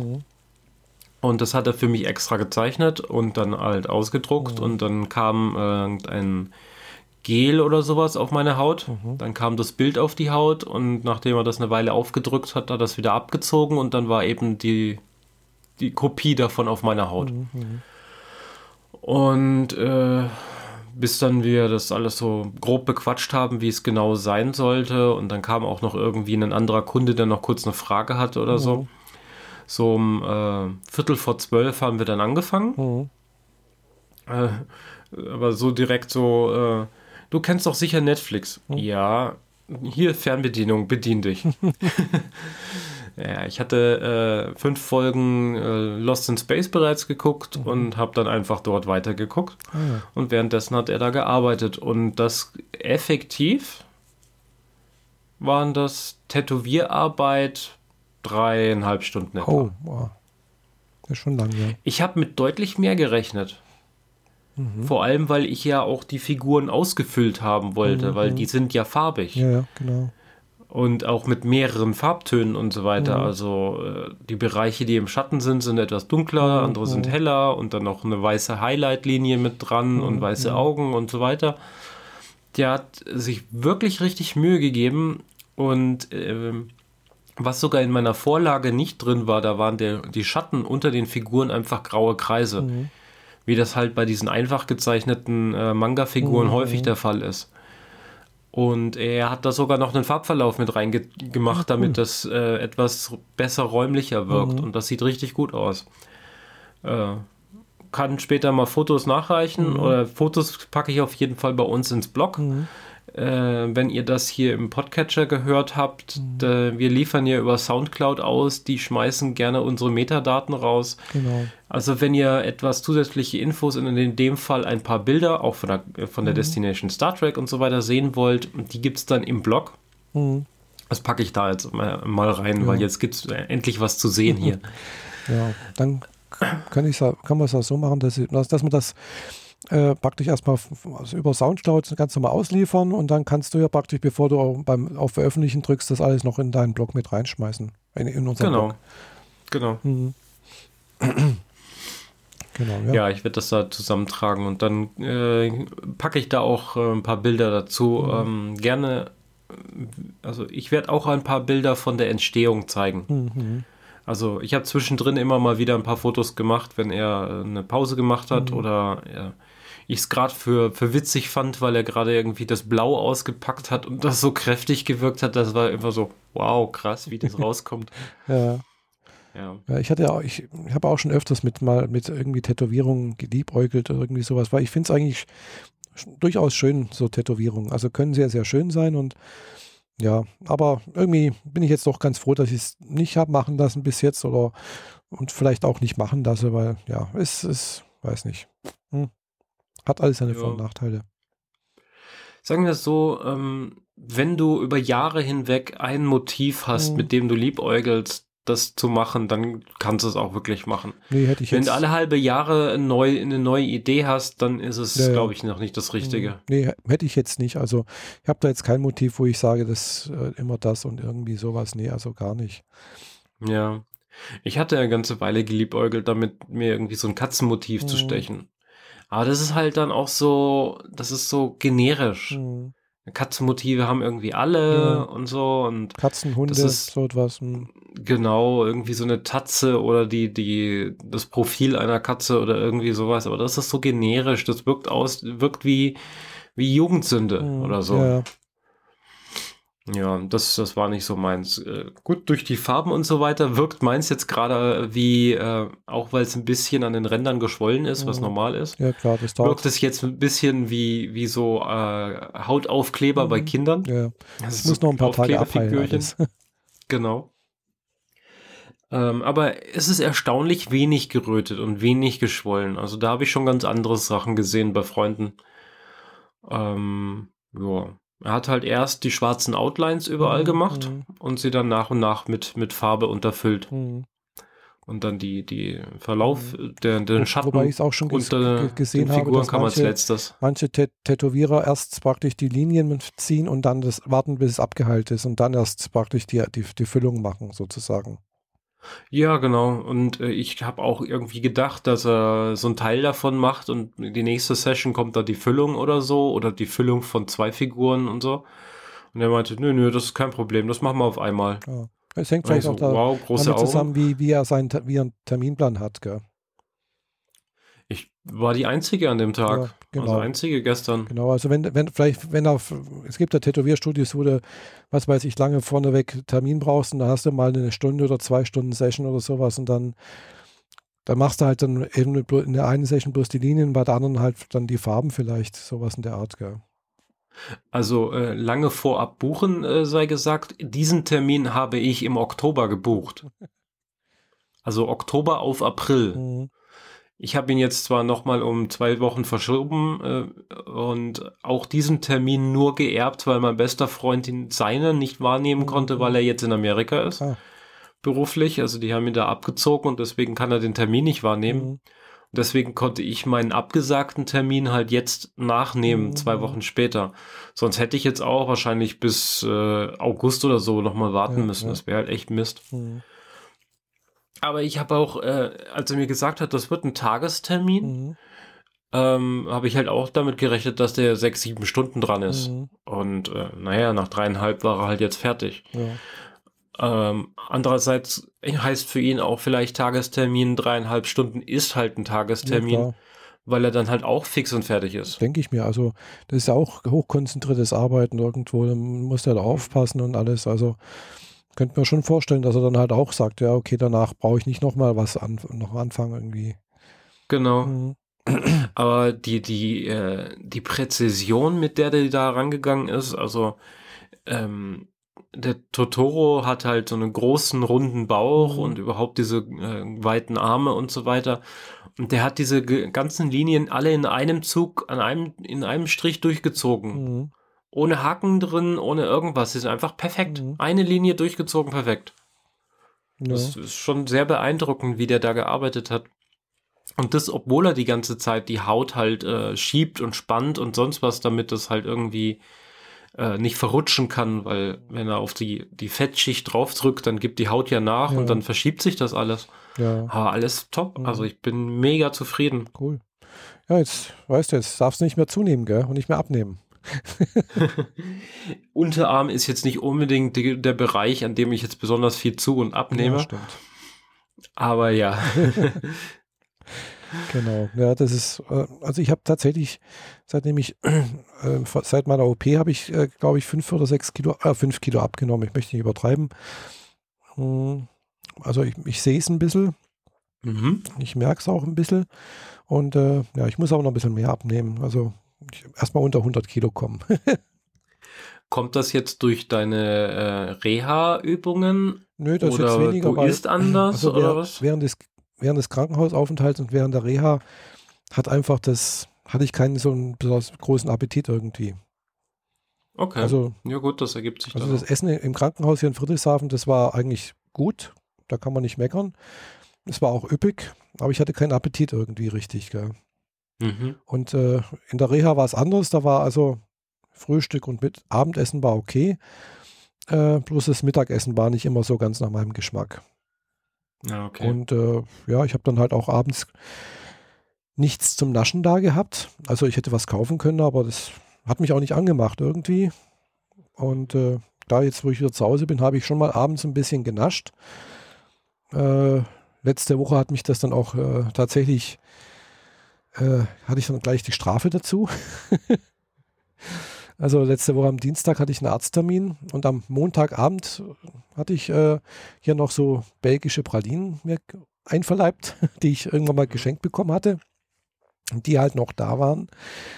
Und äh, ja, das war nicht so gut, die Idee. ich hatte dann direkt am Dienstagmorgen irgendwie so eine Gallenkolik. Hm. Oh, okay. Also die ging zwar bloß ein paar Minuten wieder, weil ich weiß ja, was ich machen muss. Äh, hier Wärmflasche sofort drauf und dann hat sich so direkt die, das, die Entspannung ausgebreitet und dann war das auch gleich wieder erledigt. Mhm. Äh, aber trotzdem, die 10, 15 Minuten, die ich ja da erlebt habe, wieder, das hat mich daran erinnert, ja, das ist die nächste Baustelle, die ich machen muss. Und äh, ja, hat auch mein Arzt dann so gesagt. Ich, wie gesagt, ich war ja beim Arzt dann und habe den halt gerade gesagt, ja, ich hatte gerade Gallenkolik. Ja. und hat er auch gemeint, ja, das sollten sie also machen lassen. Und äh, besser, man kann das geplant beheben sozusagen, so minimalinvasiv, als wenn das dann halt wirklich notfallmäßig ist, wenn sich so ein Stein verklemmt und man muss den praktisch wirklich mit einem Bauchschnitt rausholen, gell? Ja, ja. Und äh, da hat er natürlich recht, gell? Also so notfallmäßige Sache muss nicht sein, gell? wenn ich das halt, ja, ja wenn es einem gut geht, das war jetzt mit, mit, der, mit dem Hüfte ja auch, solange es halt nicht gerade richtig weh tut und sonst irgendwas, dann kann man das immer schön schieben, gell? Und dann verschiebe ich das gerne. Aber hat natürlich recht. Gell? Und wahrscheinlich werde ich dann wohl jetzt im Herbst dann mir mal die Gallensteine hier rausholen müssen. lassen müssen. Also, ja. Aber gut, das ist jetzt keine so eine riesen-OP anscheinend. Das ist jetzt nicht kein Vergleich zur Hüfte. Äh, Arzt hat gemeint, da ist man halt eine Woche im Krankenhaus, so vier, fünf Tage, sechs Tage vielleicht. Und dann halt nochmal. Ist das denn heutzutage überhaupt noch eine OP? Ich dachte, das macht man mit Ultraschall. Nee, nee, nee, das holt man schon mit der OP raus. Also Ultraschall ist nicht. Das wird schon, weil ich weiß, es, man kann das zertrümmern, man kann das alles irgendwie, aber diese Steinchen, die dann entstehen, diese kleinen Steinchen, die müssen auch durch den Gallengang. Mhm. So, und das Problem ist, während des Gallengangs können die sich auch wieder verklemmen und man hat Gallenkoliken dabei. Also man hat wirklich Schmerzen dabei.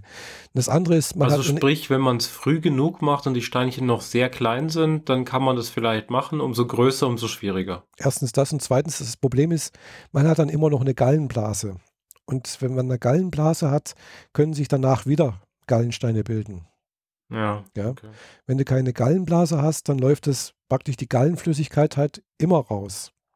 Mhm. Und damit kann sich auch nichts, keine Gallensteine mehr bilden. Okay. Ja.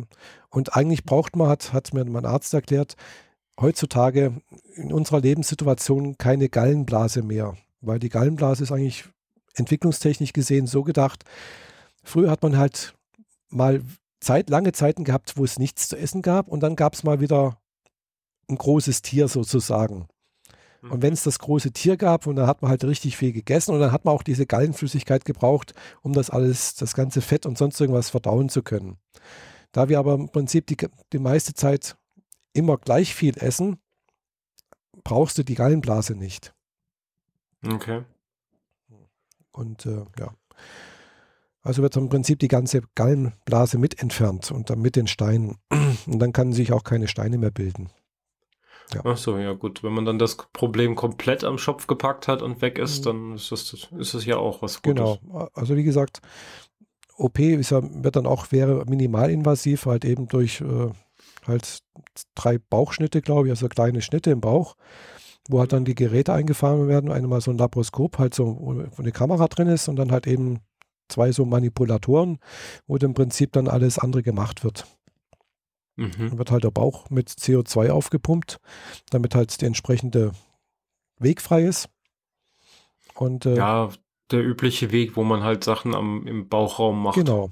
Und äh, ja, das, wie gesagt, ich habe das ja gesehen, wo ich jetzt im Krankenhaus war. Neben mir lag eine, die hat äh, ein Lynxband bekommen. Also ein Lynxband ist äh, so ein praktisch ein, Magnetverschluss für den Magen. Also sprich, wenn du halt irgendwie Reflux hast, also sprich zu viel Magensäure produzierst und äh, der, der Öffnungsmuskel vom, vom, vom, vom Magen und von der Speiseröhre defekt ist, dass also die Magensäure nicht zurücklaufen kann, sondern halt zurückläuft in, die Speiseröhre, dann kann man so ein Linksband einsetzen und das ist, denke ich mal, eine ähnliche Operation wie so äh, Gallensteinentfernung wurde auch minimalinvasiv über Bauchschnitte gemacht, so kleine.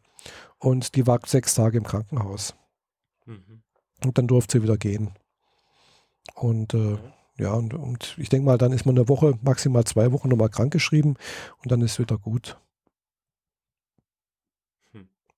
Klar, ist eine OP, ist mit unter Vollnarkose. Äh, ja, aber werde ich wohl machen lassen müssen. Ja, dann stehen ja noch einige Be Krankenhausbesuche für dich an. Ja, das und dann halt äh, irgendwann mal in absehbarer Zeit, also äh, ich befürchte auch nächstes, aller spätestens übernächstes Jahr halt die andere Hüfte, ja. Ja. Genau. Also ich hoffe, dass ich noch nächstes Jahr im März das mit Japan noch schaffe. Mhm. Weil ich merke halt mit der anderen Hüfte, es gibt halt Situationen, wo es einfach weh tut. Gell? Also die tut jetzt nicht beim Laufen weh, aber halt beim Sitzen manchmal je nachdem, wie die Sitzposition ist, komme ich dann halt dann auch nicht mehr hoch. Also ich muss dann komplett über die andere Hüfte belasten, also die operierte, und dann, dann es. Aber ja, da geht dann halt auch schon Knochen auf Knochen. Und äh, ja, das ist dann halt absehbar, dass die dann auch irgendwann mal so schlimm ist, dass ich es halt wirklich machen lassen muss. Noch geht's aber. Hm. Ja, aber anderes Thema. Ansonsten mit der, mit der operierten Hüfte so, ja, ich war jetzt eine Woche krank. Hört man vielleicht noch ein bisschen. Ich hab, bin noch ein bisschen erkältet, also habe noch ein bisschen Husten und sonstigen Schnupfen so, so die Überreste. Habe deswegen also jetzt nicht so viel machen können letzte Woche. Also klar, ich war halt Physiotherapie habe ich gemacht und äh, aber kein, kein Kiesertraining zum Beispiel. Da war ich jetzt letzte Woche nicht. Mhm. Und bin sonst auch nicht viel durch die Gegend gegangen. Gell. Also ich war eigentlich sehr viel dann zu Hause und habe mich eigentlich so geschont. Äh, was vielleicht auch nicht so gut war. Ja, ich sollte mich vielleicht doch ein bisschen mehr bewegen. Ja. Aber irgendwie schaffe ich das zurzeit nicht, ja. Aber vielleicht mal sehen, wie, wie ist eigentlich das Wetter heute so. Ich glaube, die Sonne scheint inzwischen wieder. Na, da könnte ich vielleicht heute Nachmittag noch ein bisschen, äh, also jetzt ist gerade so halb eins, ja, irgendwann mal vielleicht heute Nachmittag um vier, fünf mal ein bisschen noch spazieren gehen am See oder so.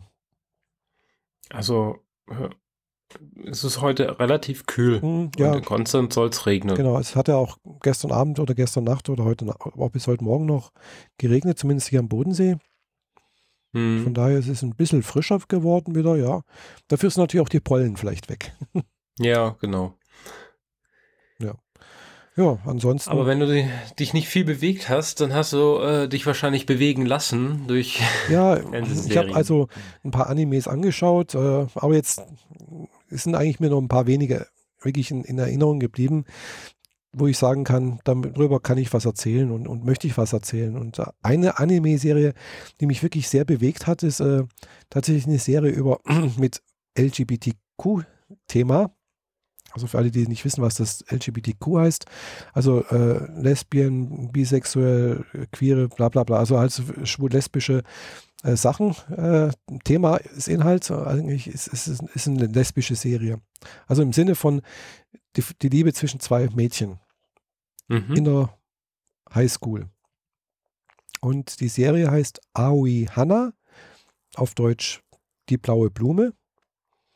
Und äh, ja, wie gesagt, es ist eine Highschool-Serie, die an einer hm, ich weiß gar nicht, ist es eine Mädchenhochschule oder nicht? Ist, ist eigentlich egal. Äh, jedenfalls die Protagonistin, die kommt nach, weiß nicht, fünf, sechs oder zehn Jahren wieder in ihren Heimatort und geht dann halt auch dort zur Schule. Und äh, ja, sie, sie begegnet dann einer alten Schulfreundin, die an einer anderen Schule ist. Und es gibt Begebe Begegnungen, ja, ist eigentlich schwierig zu erklären. ohne gleich alles zu, zu spoilern. Also die Protagonistin hat dann einen Senpai, also eine ältere Schülerin, in die sie sich verliebt. Und äh, die Liebe ist gegenseitig. Mhm. Äh, und ja, das kann ich eigentlich wieder nicht, nicht weitererzählen, weil es passiert dann halt doch einiges und ja, äh, kann, oder kann ich, ja, oder ich, oder ich, oder ich sag mal so, ich, ich spoilere einfach. also man kann es sich. Ich weiß ja nicht, wie unsere Hörer sonst so drauf sind, aber äh, wir sind jetzt nicht so der, der ähm, typische Anime-Serien-Präsentationspodcast. Ja, ja. also, ja, eigentlich manchmal schon. ja, aber nicht der typische, ja, sag ich jetzt mal. Nee.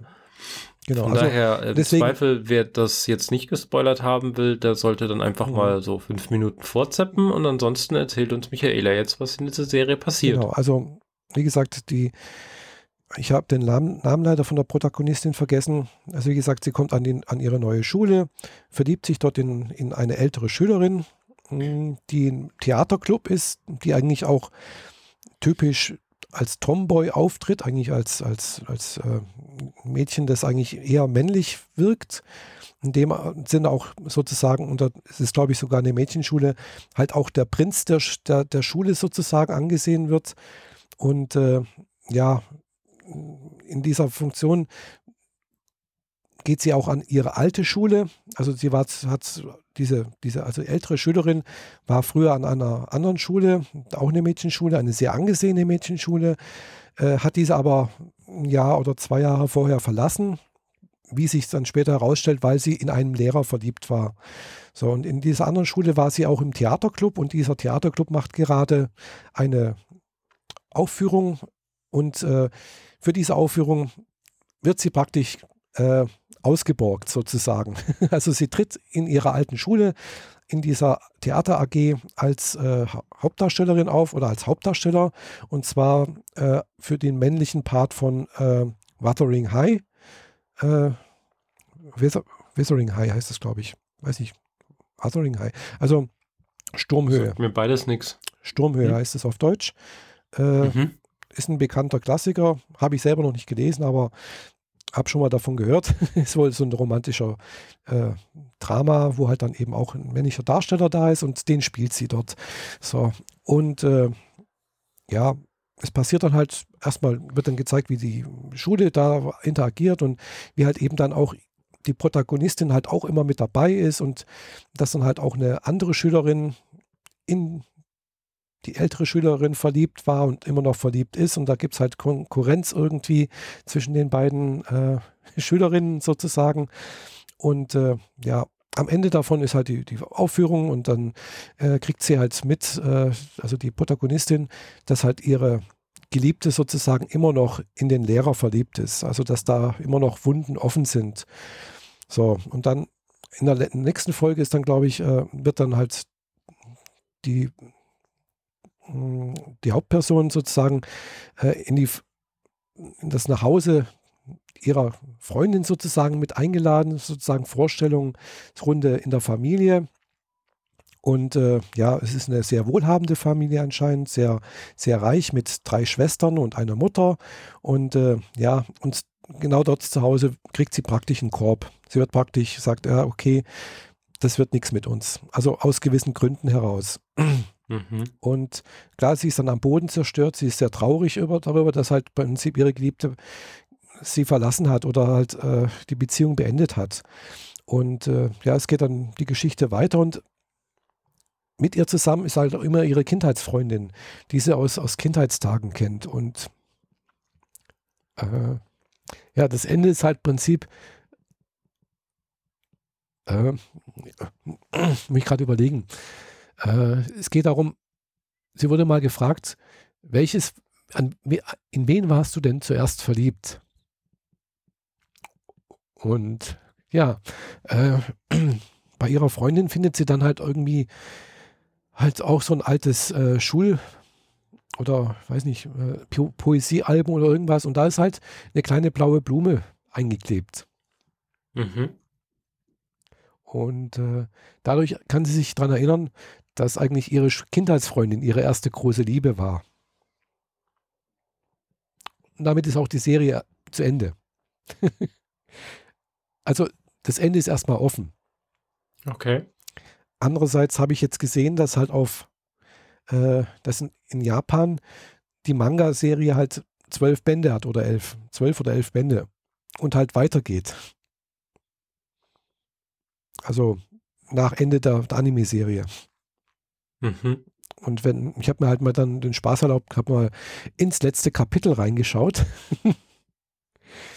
Und äh, ja, in, im letzten Kapitel gesteht ihre Kindheitsfreundin die Liebe zu ihr. Also hat sozusagen einen guten Ausgang. Okay. Aber ja. Also mit Happy End. Mit Happy End anscheinend, ja. Aber es ist halt immer die Frage, wie geht's zum Happy End? Gell? Das, ist, das eine ist ja, äh, das Happy End, das andere ist halt, was passiert alles dazwischen? Welche Verwirrungen, Umwege und sonst irgendwas muss man gehen, um dorthin zu gelangen?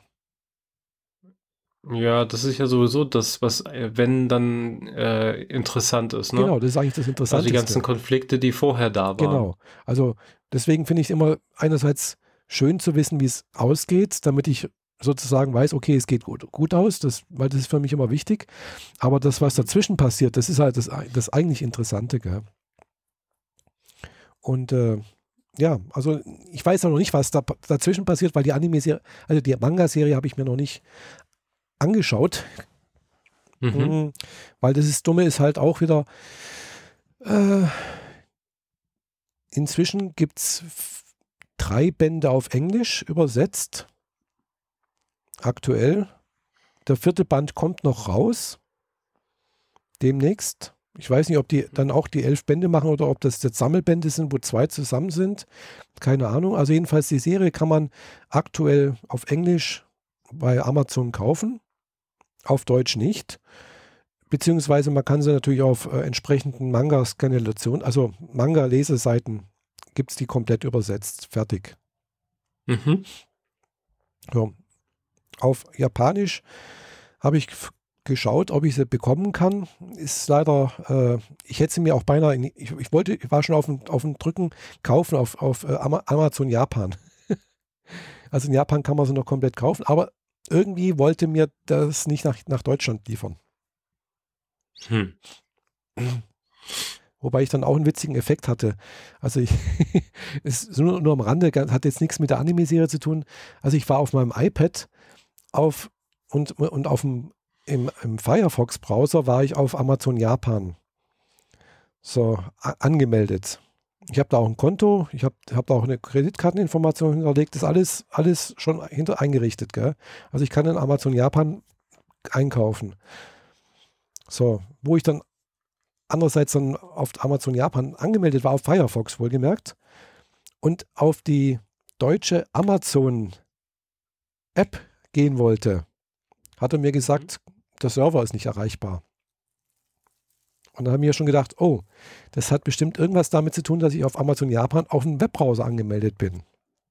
Ich habe mich dann auch wieder abgemeldet, habe dann wieder auf Deutsch eingestellt, den Server und sonst irgendwas eine Weile gewartet und dann ging auch die, plötzlich die, die Web-App wieder, also die, die, die Amazon-App. Mhm. Da war der Server wieder da.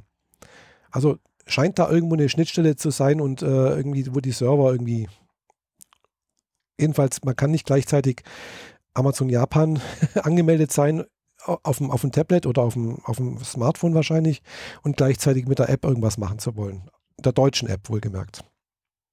Okay. Ja, nur so. Ich habe so, so komische Landesgrenzenproblematiken auch jetzt gerade mit eBay.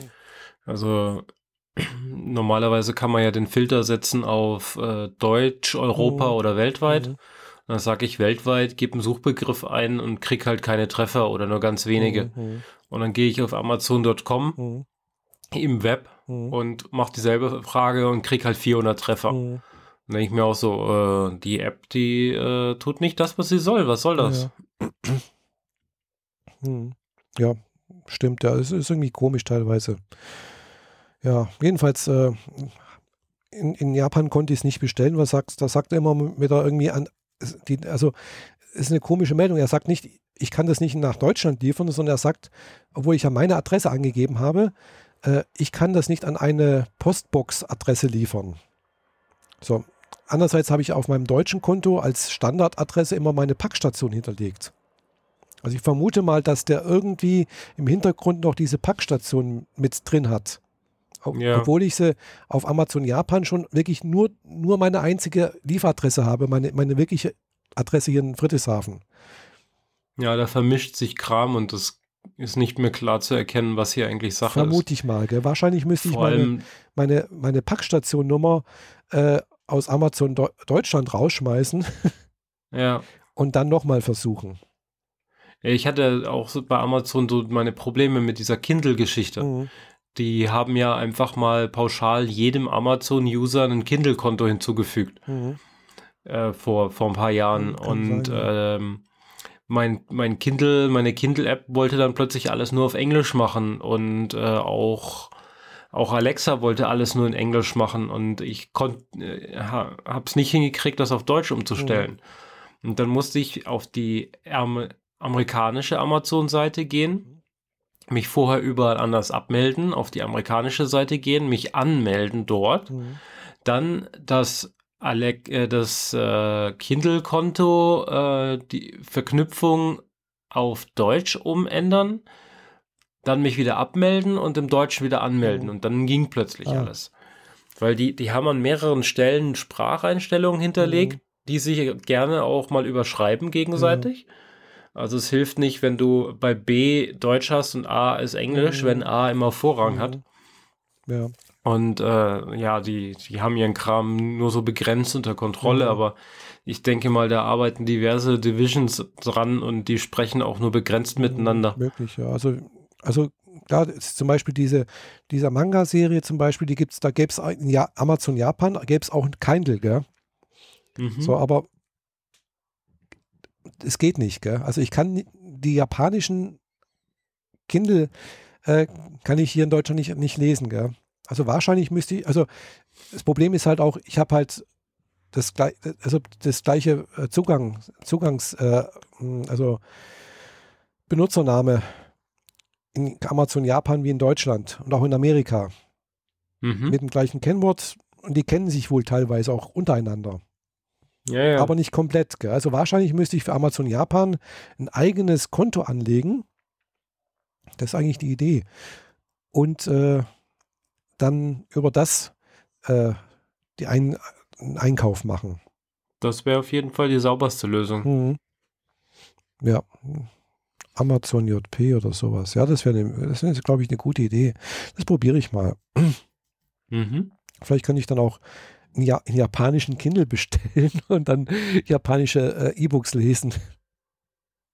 Das, das geht dann bestimmt. Ja. Wobei, ich vermute mal, das Problem ist halt immer noch, ich kann noch kein Japanisch so gut. ja, das ist ein separates Problem, das du lösen ja. solltest.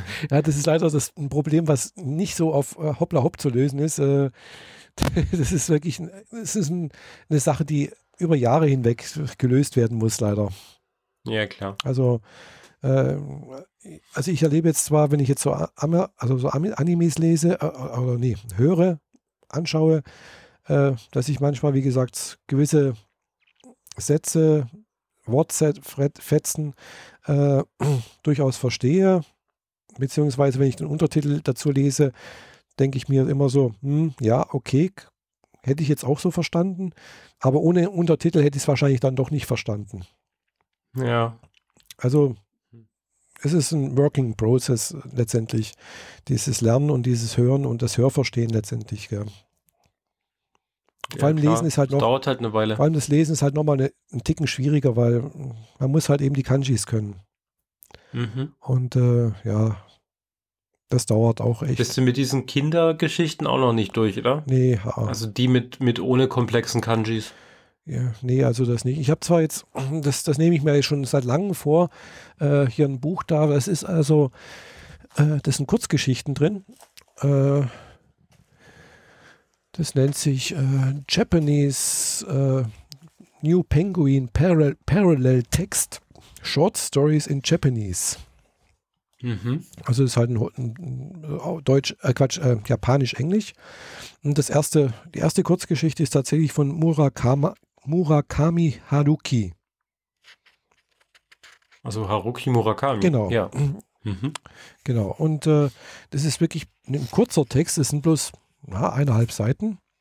Äh, und das ist halt alles schön in Furigana. Also sprich, es sind Kanjis da mit ganz kleinen Hiragana dazwischen, daneben, damit man weiß, wie man es ausgesprochen hat, aussprechen kann.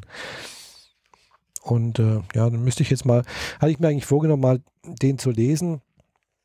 Also zumindest erstmal das Lesen erarbeiten und dann mit meiner äh, Tandempartnerin mal darüber zu sprechen, was ich nicht verstanden habe, welche äh, grammatikalischen Konzepte jetzt dahinter sind, wie man das dann übersetzen kann und sowas und wie man das verstehen kann.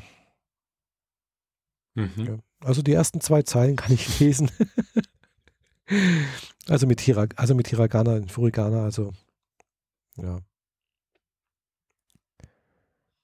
Okay. Soll ich mal vorlesen?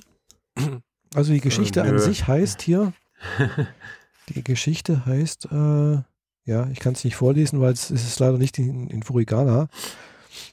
Ja, lass mal. Das, äh, diejenigen, die sich dafür interessieren, werden es selber lesen und naja. Ja, genau.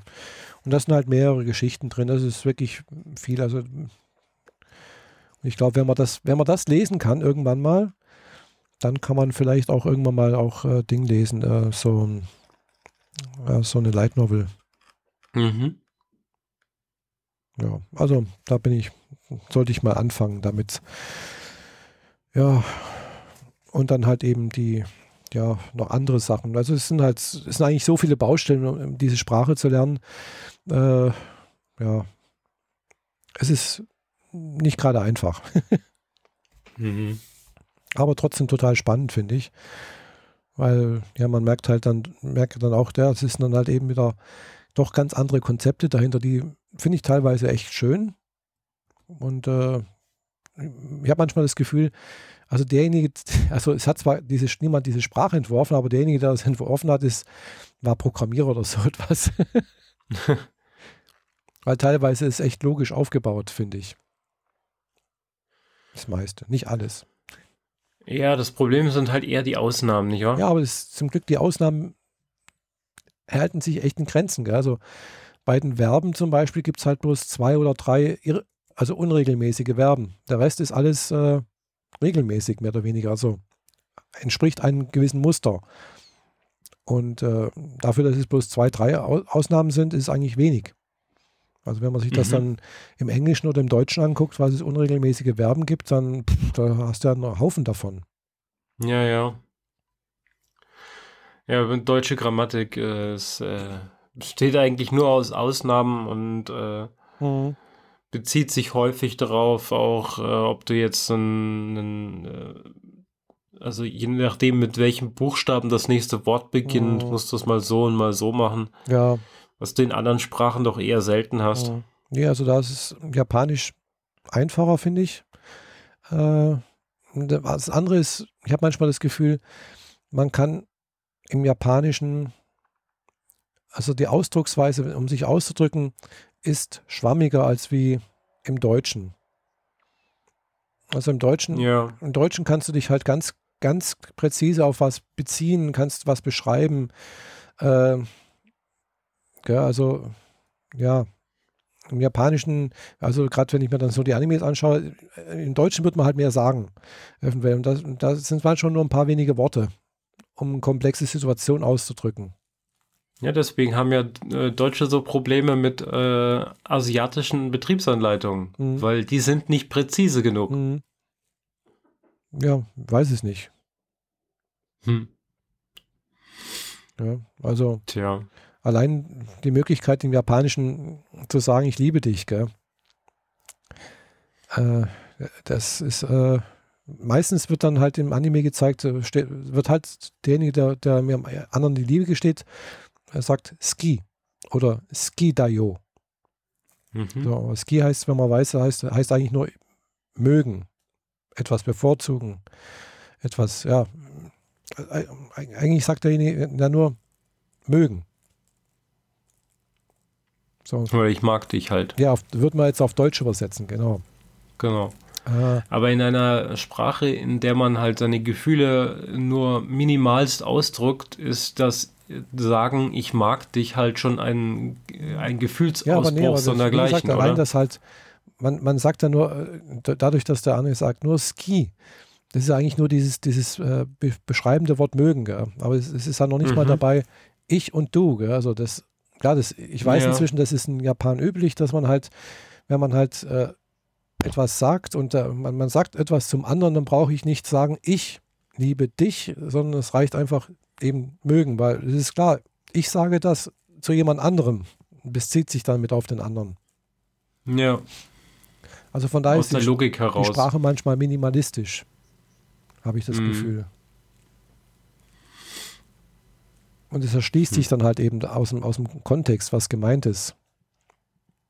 Was natürlich für deutschen oder europäische äh, ja, Sprecher und Hörerinnen irgendwie ein bisschen schwierig dann das umzusetzen ist, weil man es eigentlich gewohnt ist, das präzise auszudrücken oder anzusprechen, was jetzt gemeint ist irgendwie. Ja, und das insbesondere bei Synchronsprechern wenn, wenn dir, dir Charakter nur ein Wort sagt, wie ja. willst du dann das, die komplexe deutsche Logik da reinpacken? Eben. Da ist die Synchro dann dahin. Genau, ja. Äh, eben, oder dann auch sowas, jetzt gerade, hatte ich ja schon mal im, im Podcast er, erwähnt hier, die Übersetzung von äh, nach bei Your Name, wo mhm. also diese Übersetzung von, von der, der männlichen Ich-Bezeichnung, ja, dass das witzig war eigentlich, wenn man es im Original ja. und wenn ein bisschen Sprache versteht. Äh, Im Deutschen Diese wurde kurze Unterhaltung auf dem Dach mit den genau, Jungs. Genau, richtig. Mhm. So, und ähnlich ist jetzt auch, da habe ich jetzt gerade die Tage auch nochmal so ein Manga entdeckt. Also den habe ich jetzt bisher auch nur als, äh, also auf einer Scanulation Group gefunden. Und äh, er scheint ganz interessant zu sein. Äh, aber es ist auch so ein Wortspiel, gell? Das heißt Boku Girl. Mhm. Also Boku ist eigentlich die Ich-Bezeichnung von einem Jungen.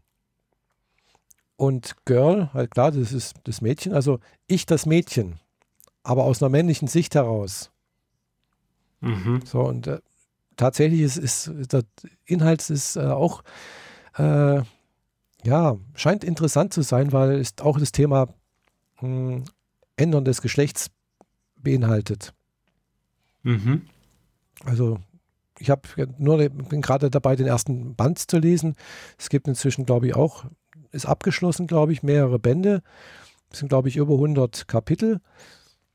Äh, und da geht es eigentlich darum, dass halt ein, ein, Junge, der eigentlich immer schon als Mädchen angesehen wurde, äh, weil er halt sehr zierlich ist, äh, sehr, ja, und äh, oftmals auch schon von Jungs praktisch äh, ein Liebesgeständnis bekommen hat, obwohl er ja ein Junge ist, gell? und das auch sein möchte. Also er, ist, er möchte kein Mädchen sein äh, und hat einen guten Freund, der ihn auch dort immer, also es sind halt gute Freunde irgendwie. Und er lebt äh, in, einer, in einem jungen Wohnheim, weil er ja mhm. noch zur Schule geht. Und ja, dann, dann kommt äh, ein, ein Gott, spielt eine Rolle, dem ist langweilig. Also dieser Gott äh, ist dann witzigerweise Loki, einer aus, den, aus der nordischen Göttersaga. Ja. Und wenn man Loki kennt, der ist ja immer ein bisschen, er ist für Späße ganz gut. Mhm. Und Loki macht sich den Spaß und verwandelt den Jungen halt in ein Mädchen. Also hm. der, der, Junge wacht dann halt plötzlich eines Morgens auf und äh, ist halt ein Mädchen. Körperlich gesehen. Okay. Und äh, ja, und das in einem jungen Wohnheim erstmal. Und es gibt natürlich Situationen, wenn man das halt in Japan weiß, es gibt dann halt so ein gemeinsames Bad, wo man halt gemeinsam badet. Ja, in einem jungen Wohnheim, wenn dann plötzlich ein Mädchen auftaucht, ist ein bisschen blöd. Allerdings. Ja, also soweit bin ich jetzt gerade. Also es ist so der, der erste Band ungefähr. Ist das Manga oder ist das Light Novel? Das ist Manga. Mhm. Scheint ganz witzig zu sein. Also es ist halt es ist jetzt kein ernstes LGBTQ-Thema über Geschlechtsumwandlung, Geschlechtswechsel oder sonst irgendwas oder geschlechtsangleichende OP oder wie man sich fühlt oder sonst irgendwas, sondern es ist halt einfach, ähm, wie geht ein Junge damit um, wenn er plötzlich als, als Mädchen aufwacht? Ja, so ein bisschen wie diese Serie Princess Princess. Genau. Mhm wo auf der jungen Schule einfach der, der am weiblichsten wirkende mhm. Junge zur Prinzessin gekürt wird, damit sie wenigstens einen weiblichen Charakter in der Schule drin mhm. haben. Auch wenn der überhaupt gar keine Lust auf diesen Kram genau. hat. Mhm. Und das ist, ja. So ähnlich, genau. Komische Verhalten. Und äh, ja, das scheint ganz witzig zu sein. Also, also ich, ich habe jetzt mal angefangen, den mal, mal zu lesen. Habe natürlich mal vorgeblättert, wie es ausgeht. Hm, hm, hm, ja. Es geht auch. Okay. Spoiler Queen. Ja, Spoiler Queen, obwohl ich den Inhalt noch nicht kenne, aber das Ende ist immer wichtig für mich. Äh, ja, es geht wohl so aus, dass äh, das Mädchen dann sich seinen Frieden damit findet, dass es ein Mädchen ist. Mhm. Und äh, äh, ihr bester Freund dann mh, hm, macht ihr wohl ein Liebesgeständnis. Okay. Also das ist ein, ein Prinzip das, was man von vornherein irgendwie so erwartet hat. Oder habe ich jetzt eigentlich so erwartet, gell, wenn man so die ersten paar Seiten sieht.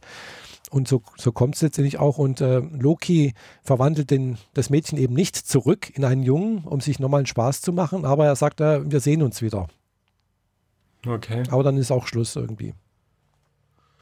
Ja, da kann man jetzt mit so einer philosophischen äh, Denke rangehen, so von wegen, äh, was definiert Geschlecht? Definiere ich selber mein Geschlecht oder definiert die Gesellschaft mein Geschlecht und so genau, Späße? Hm, das sowieso. Das, dann wird es halt irgendwie ein bisschen schwierig. Hm, ja, also naja. da in Japan. Aber wenn es halt als Spaß erstmal gedacht ist, dann okay. Ist nur als Spaß gedacht. Da in Japan ist es, glaube ich, tatsächlich ganz klar, äh, äh, wer, ein, also wer einen männlichen Körper hat, ist ein Mann, wer einen weiblichen Körper hat, ist eine Frau. Und dazwischen gibt es eigentlich nichts. Also mhm. Japan ist da, so wie ich das so verstehe, was Geschlechterrollen angeht, sehr, sehr strikt. Ja, sehr, sehr rückständig. Auch sehr rückständig. Auch was, was der Rolle der Frau angeht, was die Rolle des Mannes angeht. Es ist also schon sehr, sehr traditionell. Äh, also gar nicht so wie in Deutschland oder in, in, Europa, wobei in Europa es auch sehr große Unterschiede da gibt, je von, von nach ja. Land zu Land. Und äh, das sind sie aber in Japan andererseits rückständig, aber andererseits auch sehr offen. Gell? Also es gibt, glaube ich, schon ganz viele äh, Menschen, die halt, sagen wir, auch das Geschlecht wechseln, weil es, komischerweise es kommt relativ häufig in, in, in Animes und Mangas vor, beziehungsweise halt Crossdressing betreiben oder sowas in der Art. Mhm. Und äh, das wird aber jetzt in Japan nicht verurteilt. Im Gegensatz jetzt zu manchen, es wird vielleicht eher mal, mal zur Belustigung herangezogen äh, oder halt einfach so, ja, soll jeder so leben, wie er, wie er glücklich wird. Mhm. Also das sind, glaube ich, Japaner eher auf der pragmatischen Seite, so nach dem Motto, pff, soll jeder machen, was er will. Solange niemand anderen stört dabei, sollen sie es machen. Okay. Ja, schwierig. Mhm. Da müssen wir mal mit jemandem reden, der sich da in dem ja. Thema, speziell in Japan, vielleicht ein bisschen besser auskennt. Mhm. Ja. Ja, wie gesagt, das andere ist halt eben auch, was so Lesben, Schwulen in Japan es wird nicht, ist es nicht verboten, es war noch nie verboten. Die Leute haben eigentlich auch keinen, klar, die Leute haben schon den, den Erwartungsdruck, als Mann gründet man eine Familie und als Frau kriegt man Kinder. Dieses, das, das Typische, das ist eigentlich schon da, gell? Ja, und Jungs treiben sich überall rum und das, die, die Schwester kümmert sich darum, dass der Junge am nächsten Morgen wieder genau, sein Frühstücksbrot hat. Genau. Das finde ich so krass eigentlich, mhm. dass die, dass das Mädchen grundsätzlich als Dienst, mhm. Dienst Mägde erzogen werden und nicht mhm. als selbstständige Individuen. Genau. Apropos Dienstmägdchen, da hast du jetzt auch ein tolles äh, Ding äh, reingeworfen, das hätte ich beinahe vergessen. Das war nochmal eine, eine Anime-Serie, die wirklich sehenswert ist. Die habe ich auch noch nicht ganz durch, äh, mhm. aber die ist wirklich witzig, also vor allem witzig. Sehr, sehr witzig, okay. aber auch eben ja, aber da, das fängt genauso an, wie du sagst hier, Dienstmädchen. Also da ist ein, auch ein junges Mädchen, 16 Jahre alt. Sie hat wegen ihrem Freundes äh, die Schule abgebrochen, also praktisch nach der Mittelschule ab, abgegangen, äh, weil ihr Freund möchte Sänger in Tokio werden, also Idol. Mhm. Ja, und er hat auch einen Vertrag bei einer entsprechenden Firma äh, wo er halt als Sänger auftritt und er ist auf dem besten Wege bekannt zu werden und äh, hat auch schon irgendwie Auftritte und hat auch schon Fans und sonst irgendwas und ja, er benutzt und er verhält sich erstmal in der ersten Folge so von der Serie seiner Freundin sehr, sehr kalt und abweisend. Gell? Es kommt dann auch relativ schnell heraus, warum das so ist, weil er sieht sie eigentlich nur als Dienstmarkt. Weil okay. sie ist natürlich in ihn verliebt, er, sie macht alles, sie kümmert sich um den Haushalt, sie macht, verdient dazu, damit sie sich die Wohnung leisten können, sie putzt, sie macht die Wäsche für ihn und alles. Und er sagt dann das halt auch zu seiner Managerin und äh, ja, das ist eigentlich nur, nur ein Dienstmädchen sozusagen. Gell? Und sie ist auch als sozusagen von, von, von den Eltern von dem Jungen, also er, er kommt aus einer irgendwie aus so einem, so einem großen bekannten Ryokan aus, aus Kyoto, also sehr traditionell. Und sie ist eigentlich auch als so erzogen worden, sozusagen, um die Aufgaben als Ehefrau übernehmen zu können. Also sie ist da sehr traditionell erzogen worden von den Eltern des Jungen, weil ihre Mutter hat, hat sie verlassen. Also sie hat da wohl irgendwie auch, ja, praktisch eine Art Waisenkind. Und äh, wo sie das mitbekommt von ihrem Freund, dass er sie praktisch nur als Dienstmarkt sieht und nicht als äh, Freundin oder Geliebte oder so etwas, äh, ja, beendet sie praktisch die Beziehung zu ihm, schmeißt ihn sozusagen raus, verlässt auch die Wohnung, die zu teuer ist für sie und äh, sagt, ich räche mich an dich und äh, ich, ich, werde dich im, im Showbusiness überflügeln. Ja, und dann geht es dann im Prinzip in der ganzen Serie darum, wie sie Fuß fasst im Showbusiness. Wie heißt diese Serie jetzt? Skip Beat. Mhm. Äh, die Serie gibt es auf Crunchyroll, allerdings nur auf Englisch. Also man muss auf Crunchyroll die Spracheinstellung auf Englisch umschalten und dann erscheint die erst im Katalog. Okay. Das sind 25 Folgen, aber die ist wirklich witzig. Also das sind dann halt auch so witzige Zeichnungen mit drin. Also das ist, äh, andererseits geht es halt auch darum, wie das Mädchen dann halt immer versucht, noch besser zu werden. Das ist also, habe ich dann auch jetzt gerade letztens noch gelesen, äh, gehört zu dieser äh, Kategorie Ganbatte. Also man muss immer besser werden, man muss sich anstrengen und dann erreicht man auch das, was man erreichen möchte. Mhm. Wie gesagt, ich habe ein bisschen nachrecherchiert. Als Manga-Serie gibt es die seit 2008, glaube ich, oder so etwas, also schon echt lange. Es sind inzwischen, inzwischen insgesamt 40 Bände und die, die läuft noch, die Serie. Also es gibt kein Ende. Okay. Äh, witzigerweise, die Serie als Manga-Serie gibt es auch als deutsche Übersetzung. Heißt auch Skip Beat bei Carlsen Comics. Da gibt es aber dann logischerweise noch nicht so viele. Doch, tatsächlich sind die auch äh, schon auf äh, 37. Ah, okay. Ja, also, wobei der Zeichenstil, glaube ich, also man gibt, ja, ich habe es jetzt gerade mal bei Rebuy, habe ich mir die ersten Bände mal bestellt, weil das, ja, es ist eine witzige Serie und es ist eigentlich eine, eine Serie für, für Mädchen. Das ist eine mhm. Mädchenserie, mehr oder weniger, wo es halt eben darum geht, wie man, wie das, wie die halt mit ihren, mit ihren Konkurrentinnen umgeht, mit ihren anderen Mitstreitern sozusagen, wie sie halt vorwärts kommt und äh, ja. Und es sind halt sehr, sehr viele lustige Begebenheiten mit drin. Also macht, macht Laune anzugucken. Okay, Kann ich echt empfehlen. dann haben wir hier noch eine Comedy-Serie. Mhm, genau. Wie gesagt, auf Crunchyroll kostenfrei anzuschauen. Man muss eigentlich sagen, mit auf englische Spracheinstellung umschalten und dann halt mit englischen Untertiteln. Wobei es irgendwo auch einen deutschen Fansub gab.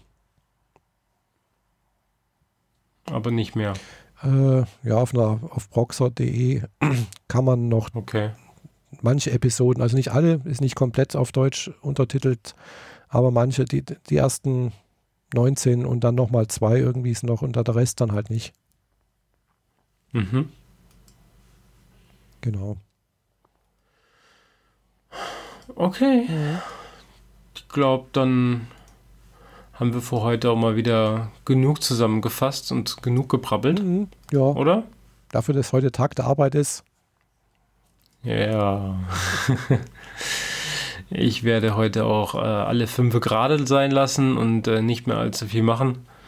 Äh, für mich steht es eigentlich nur noch an, äh, mh, mm, fünf Stunden rumzukriegen.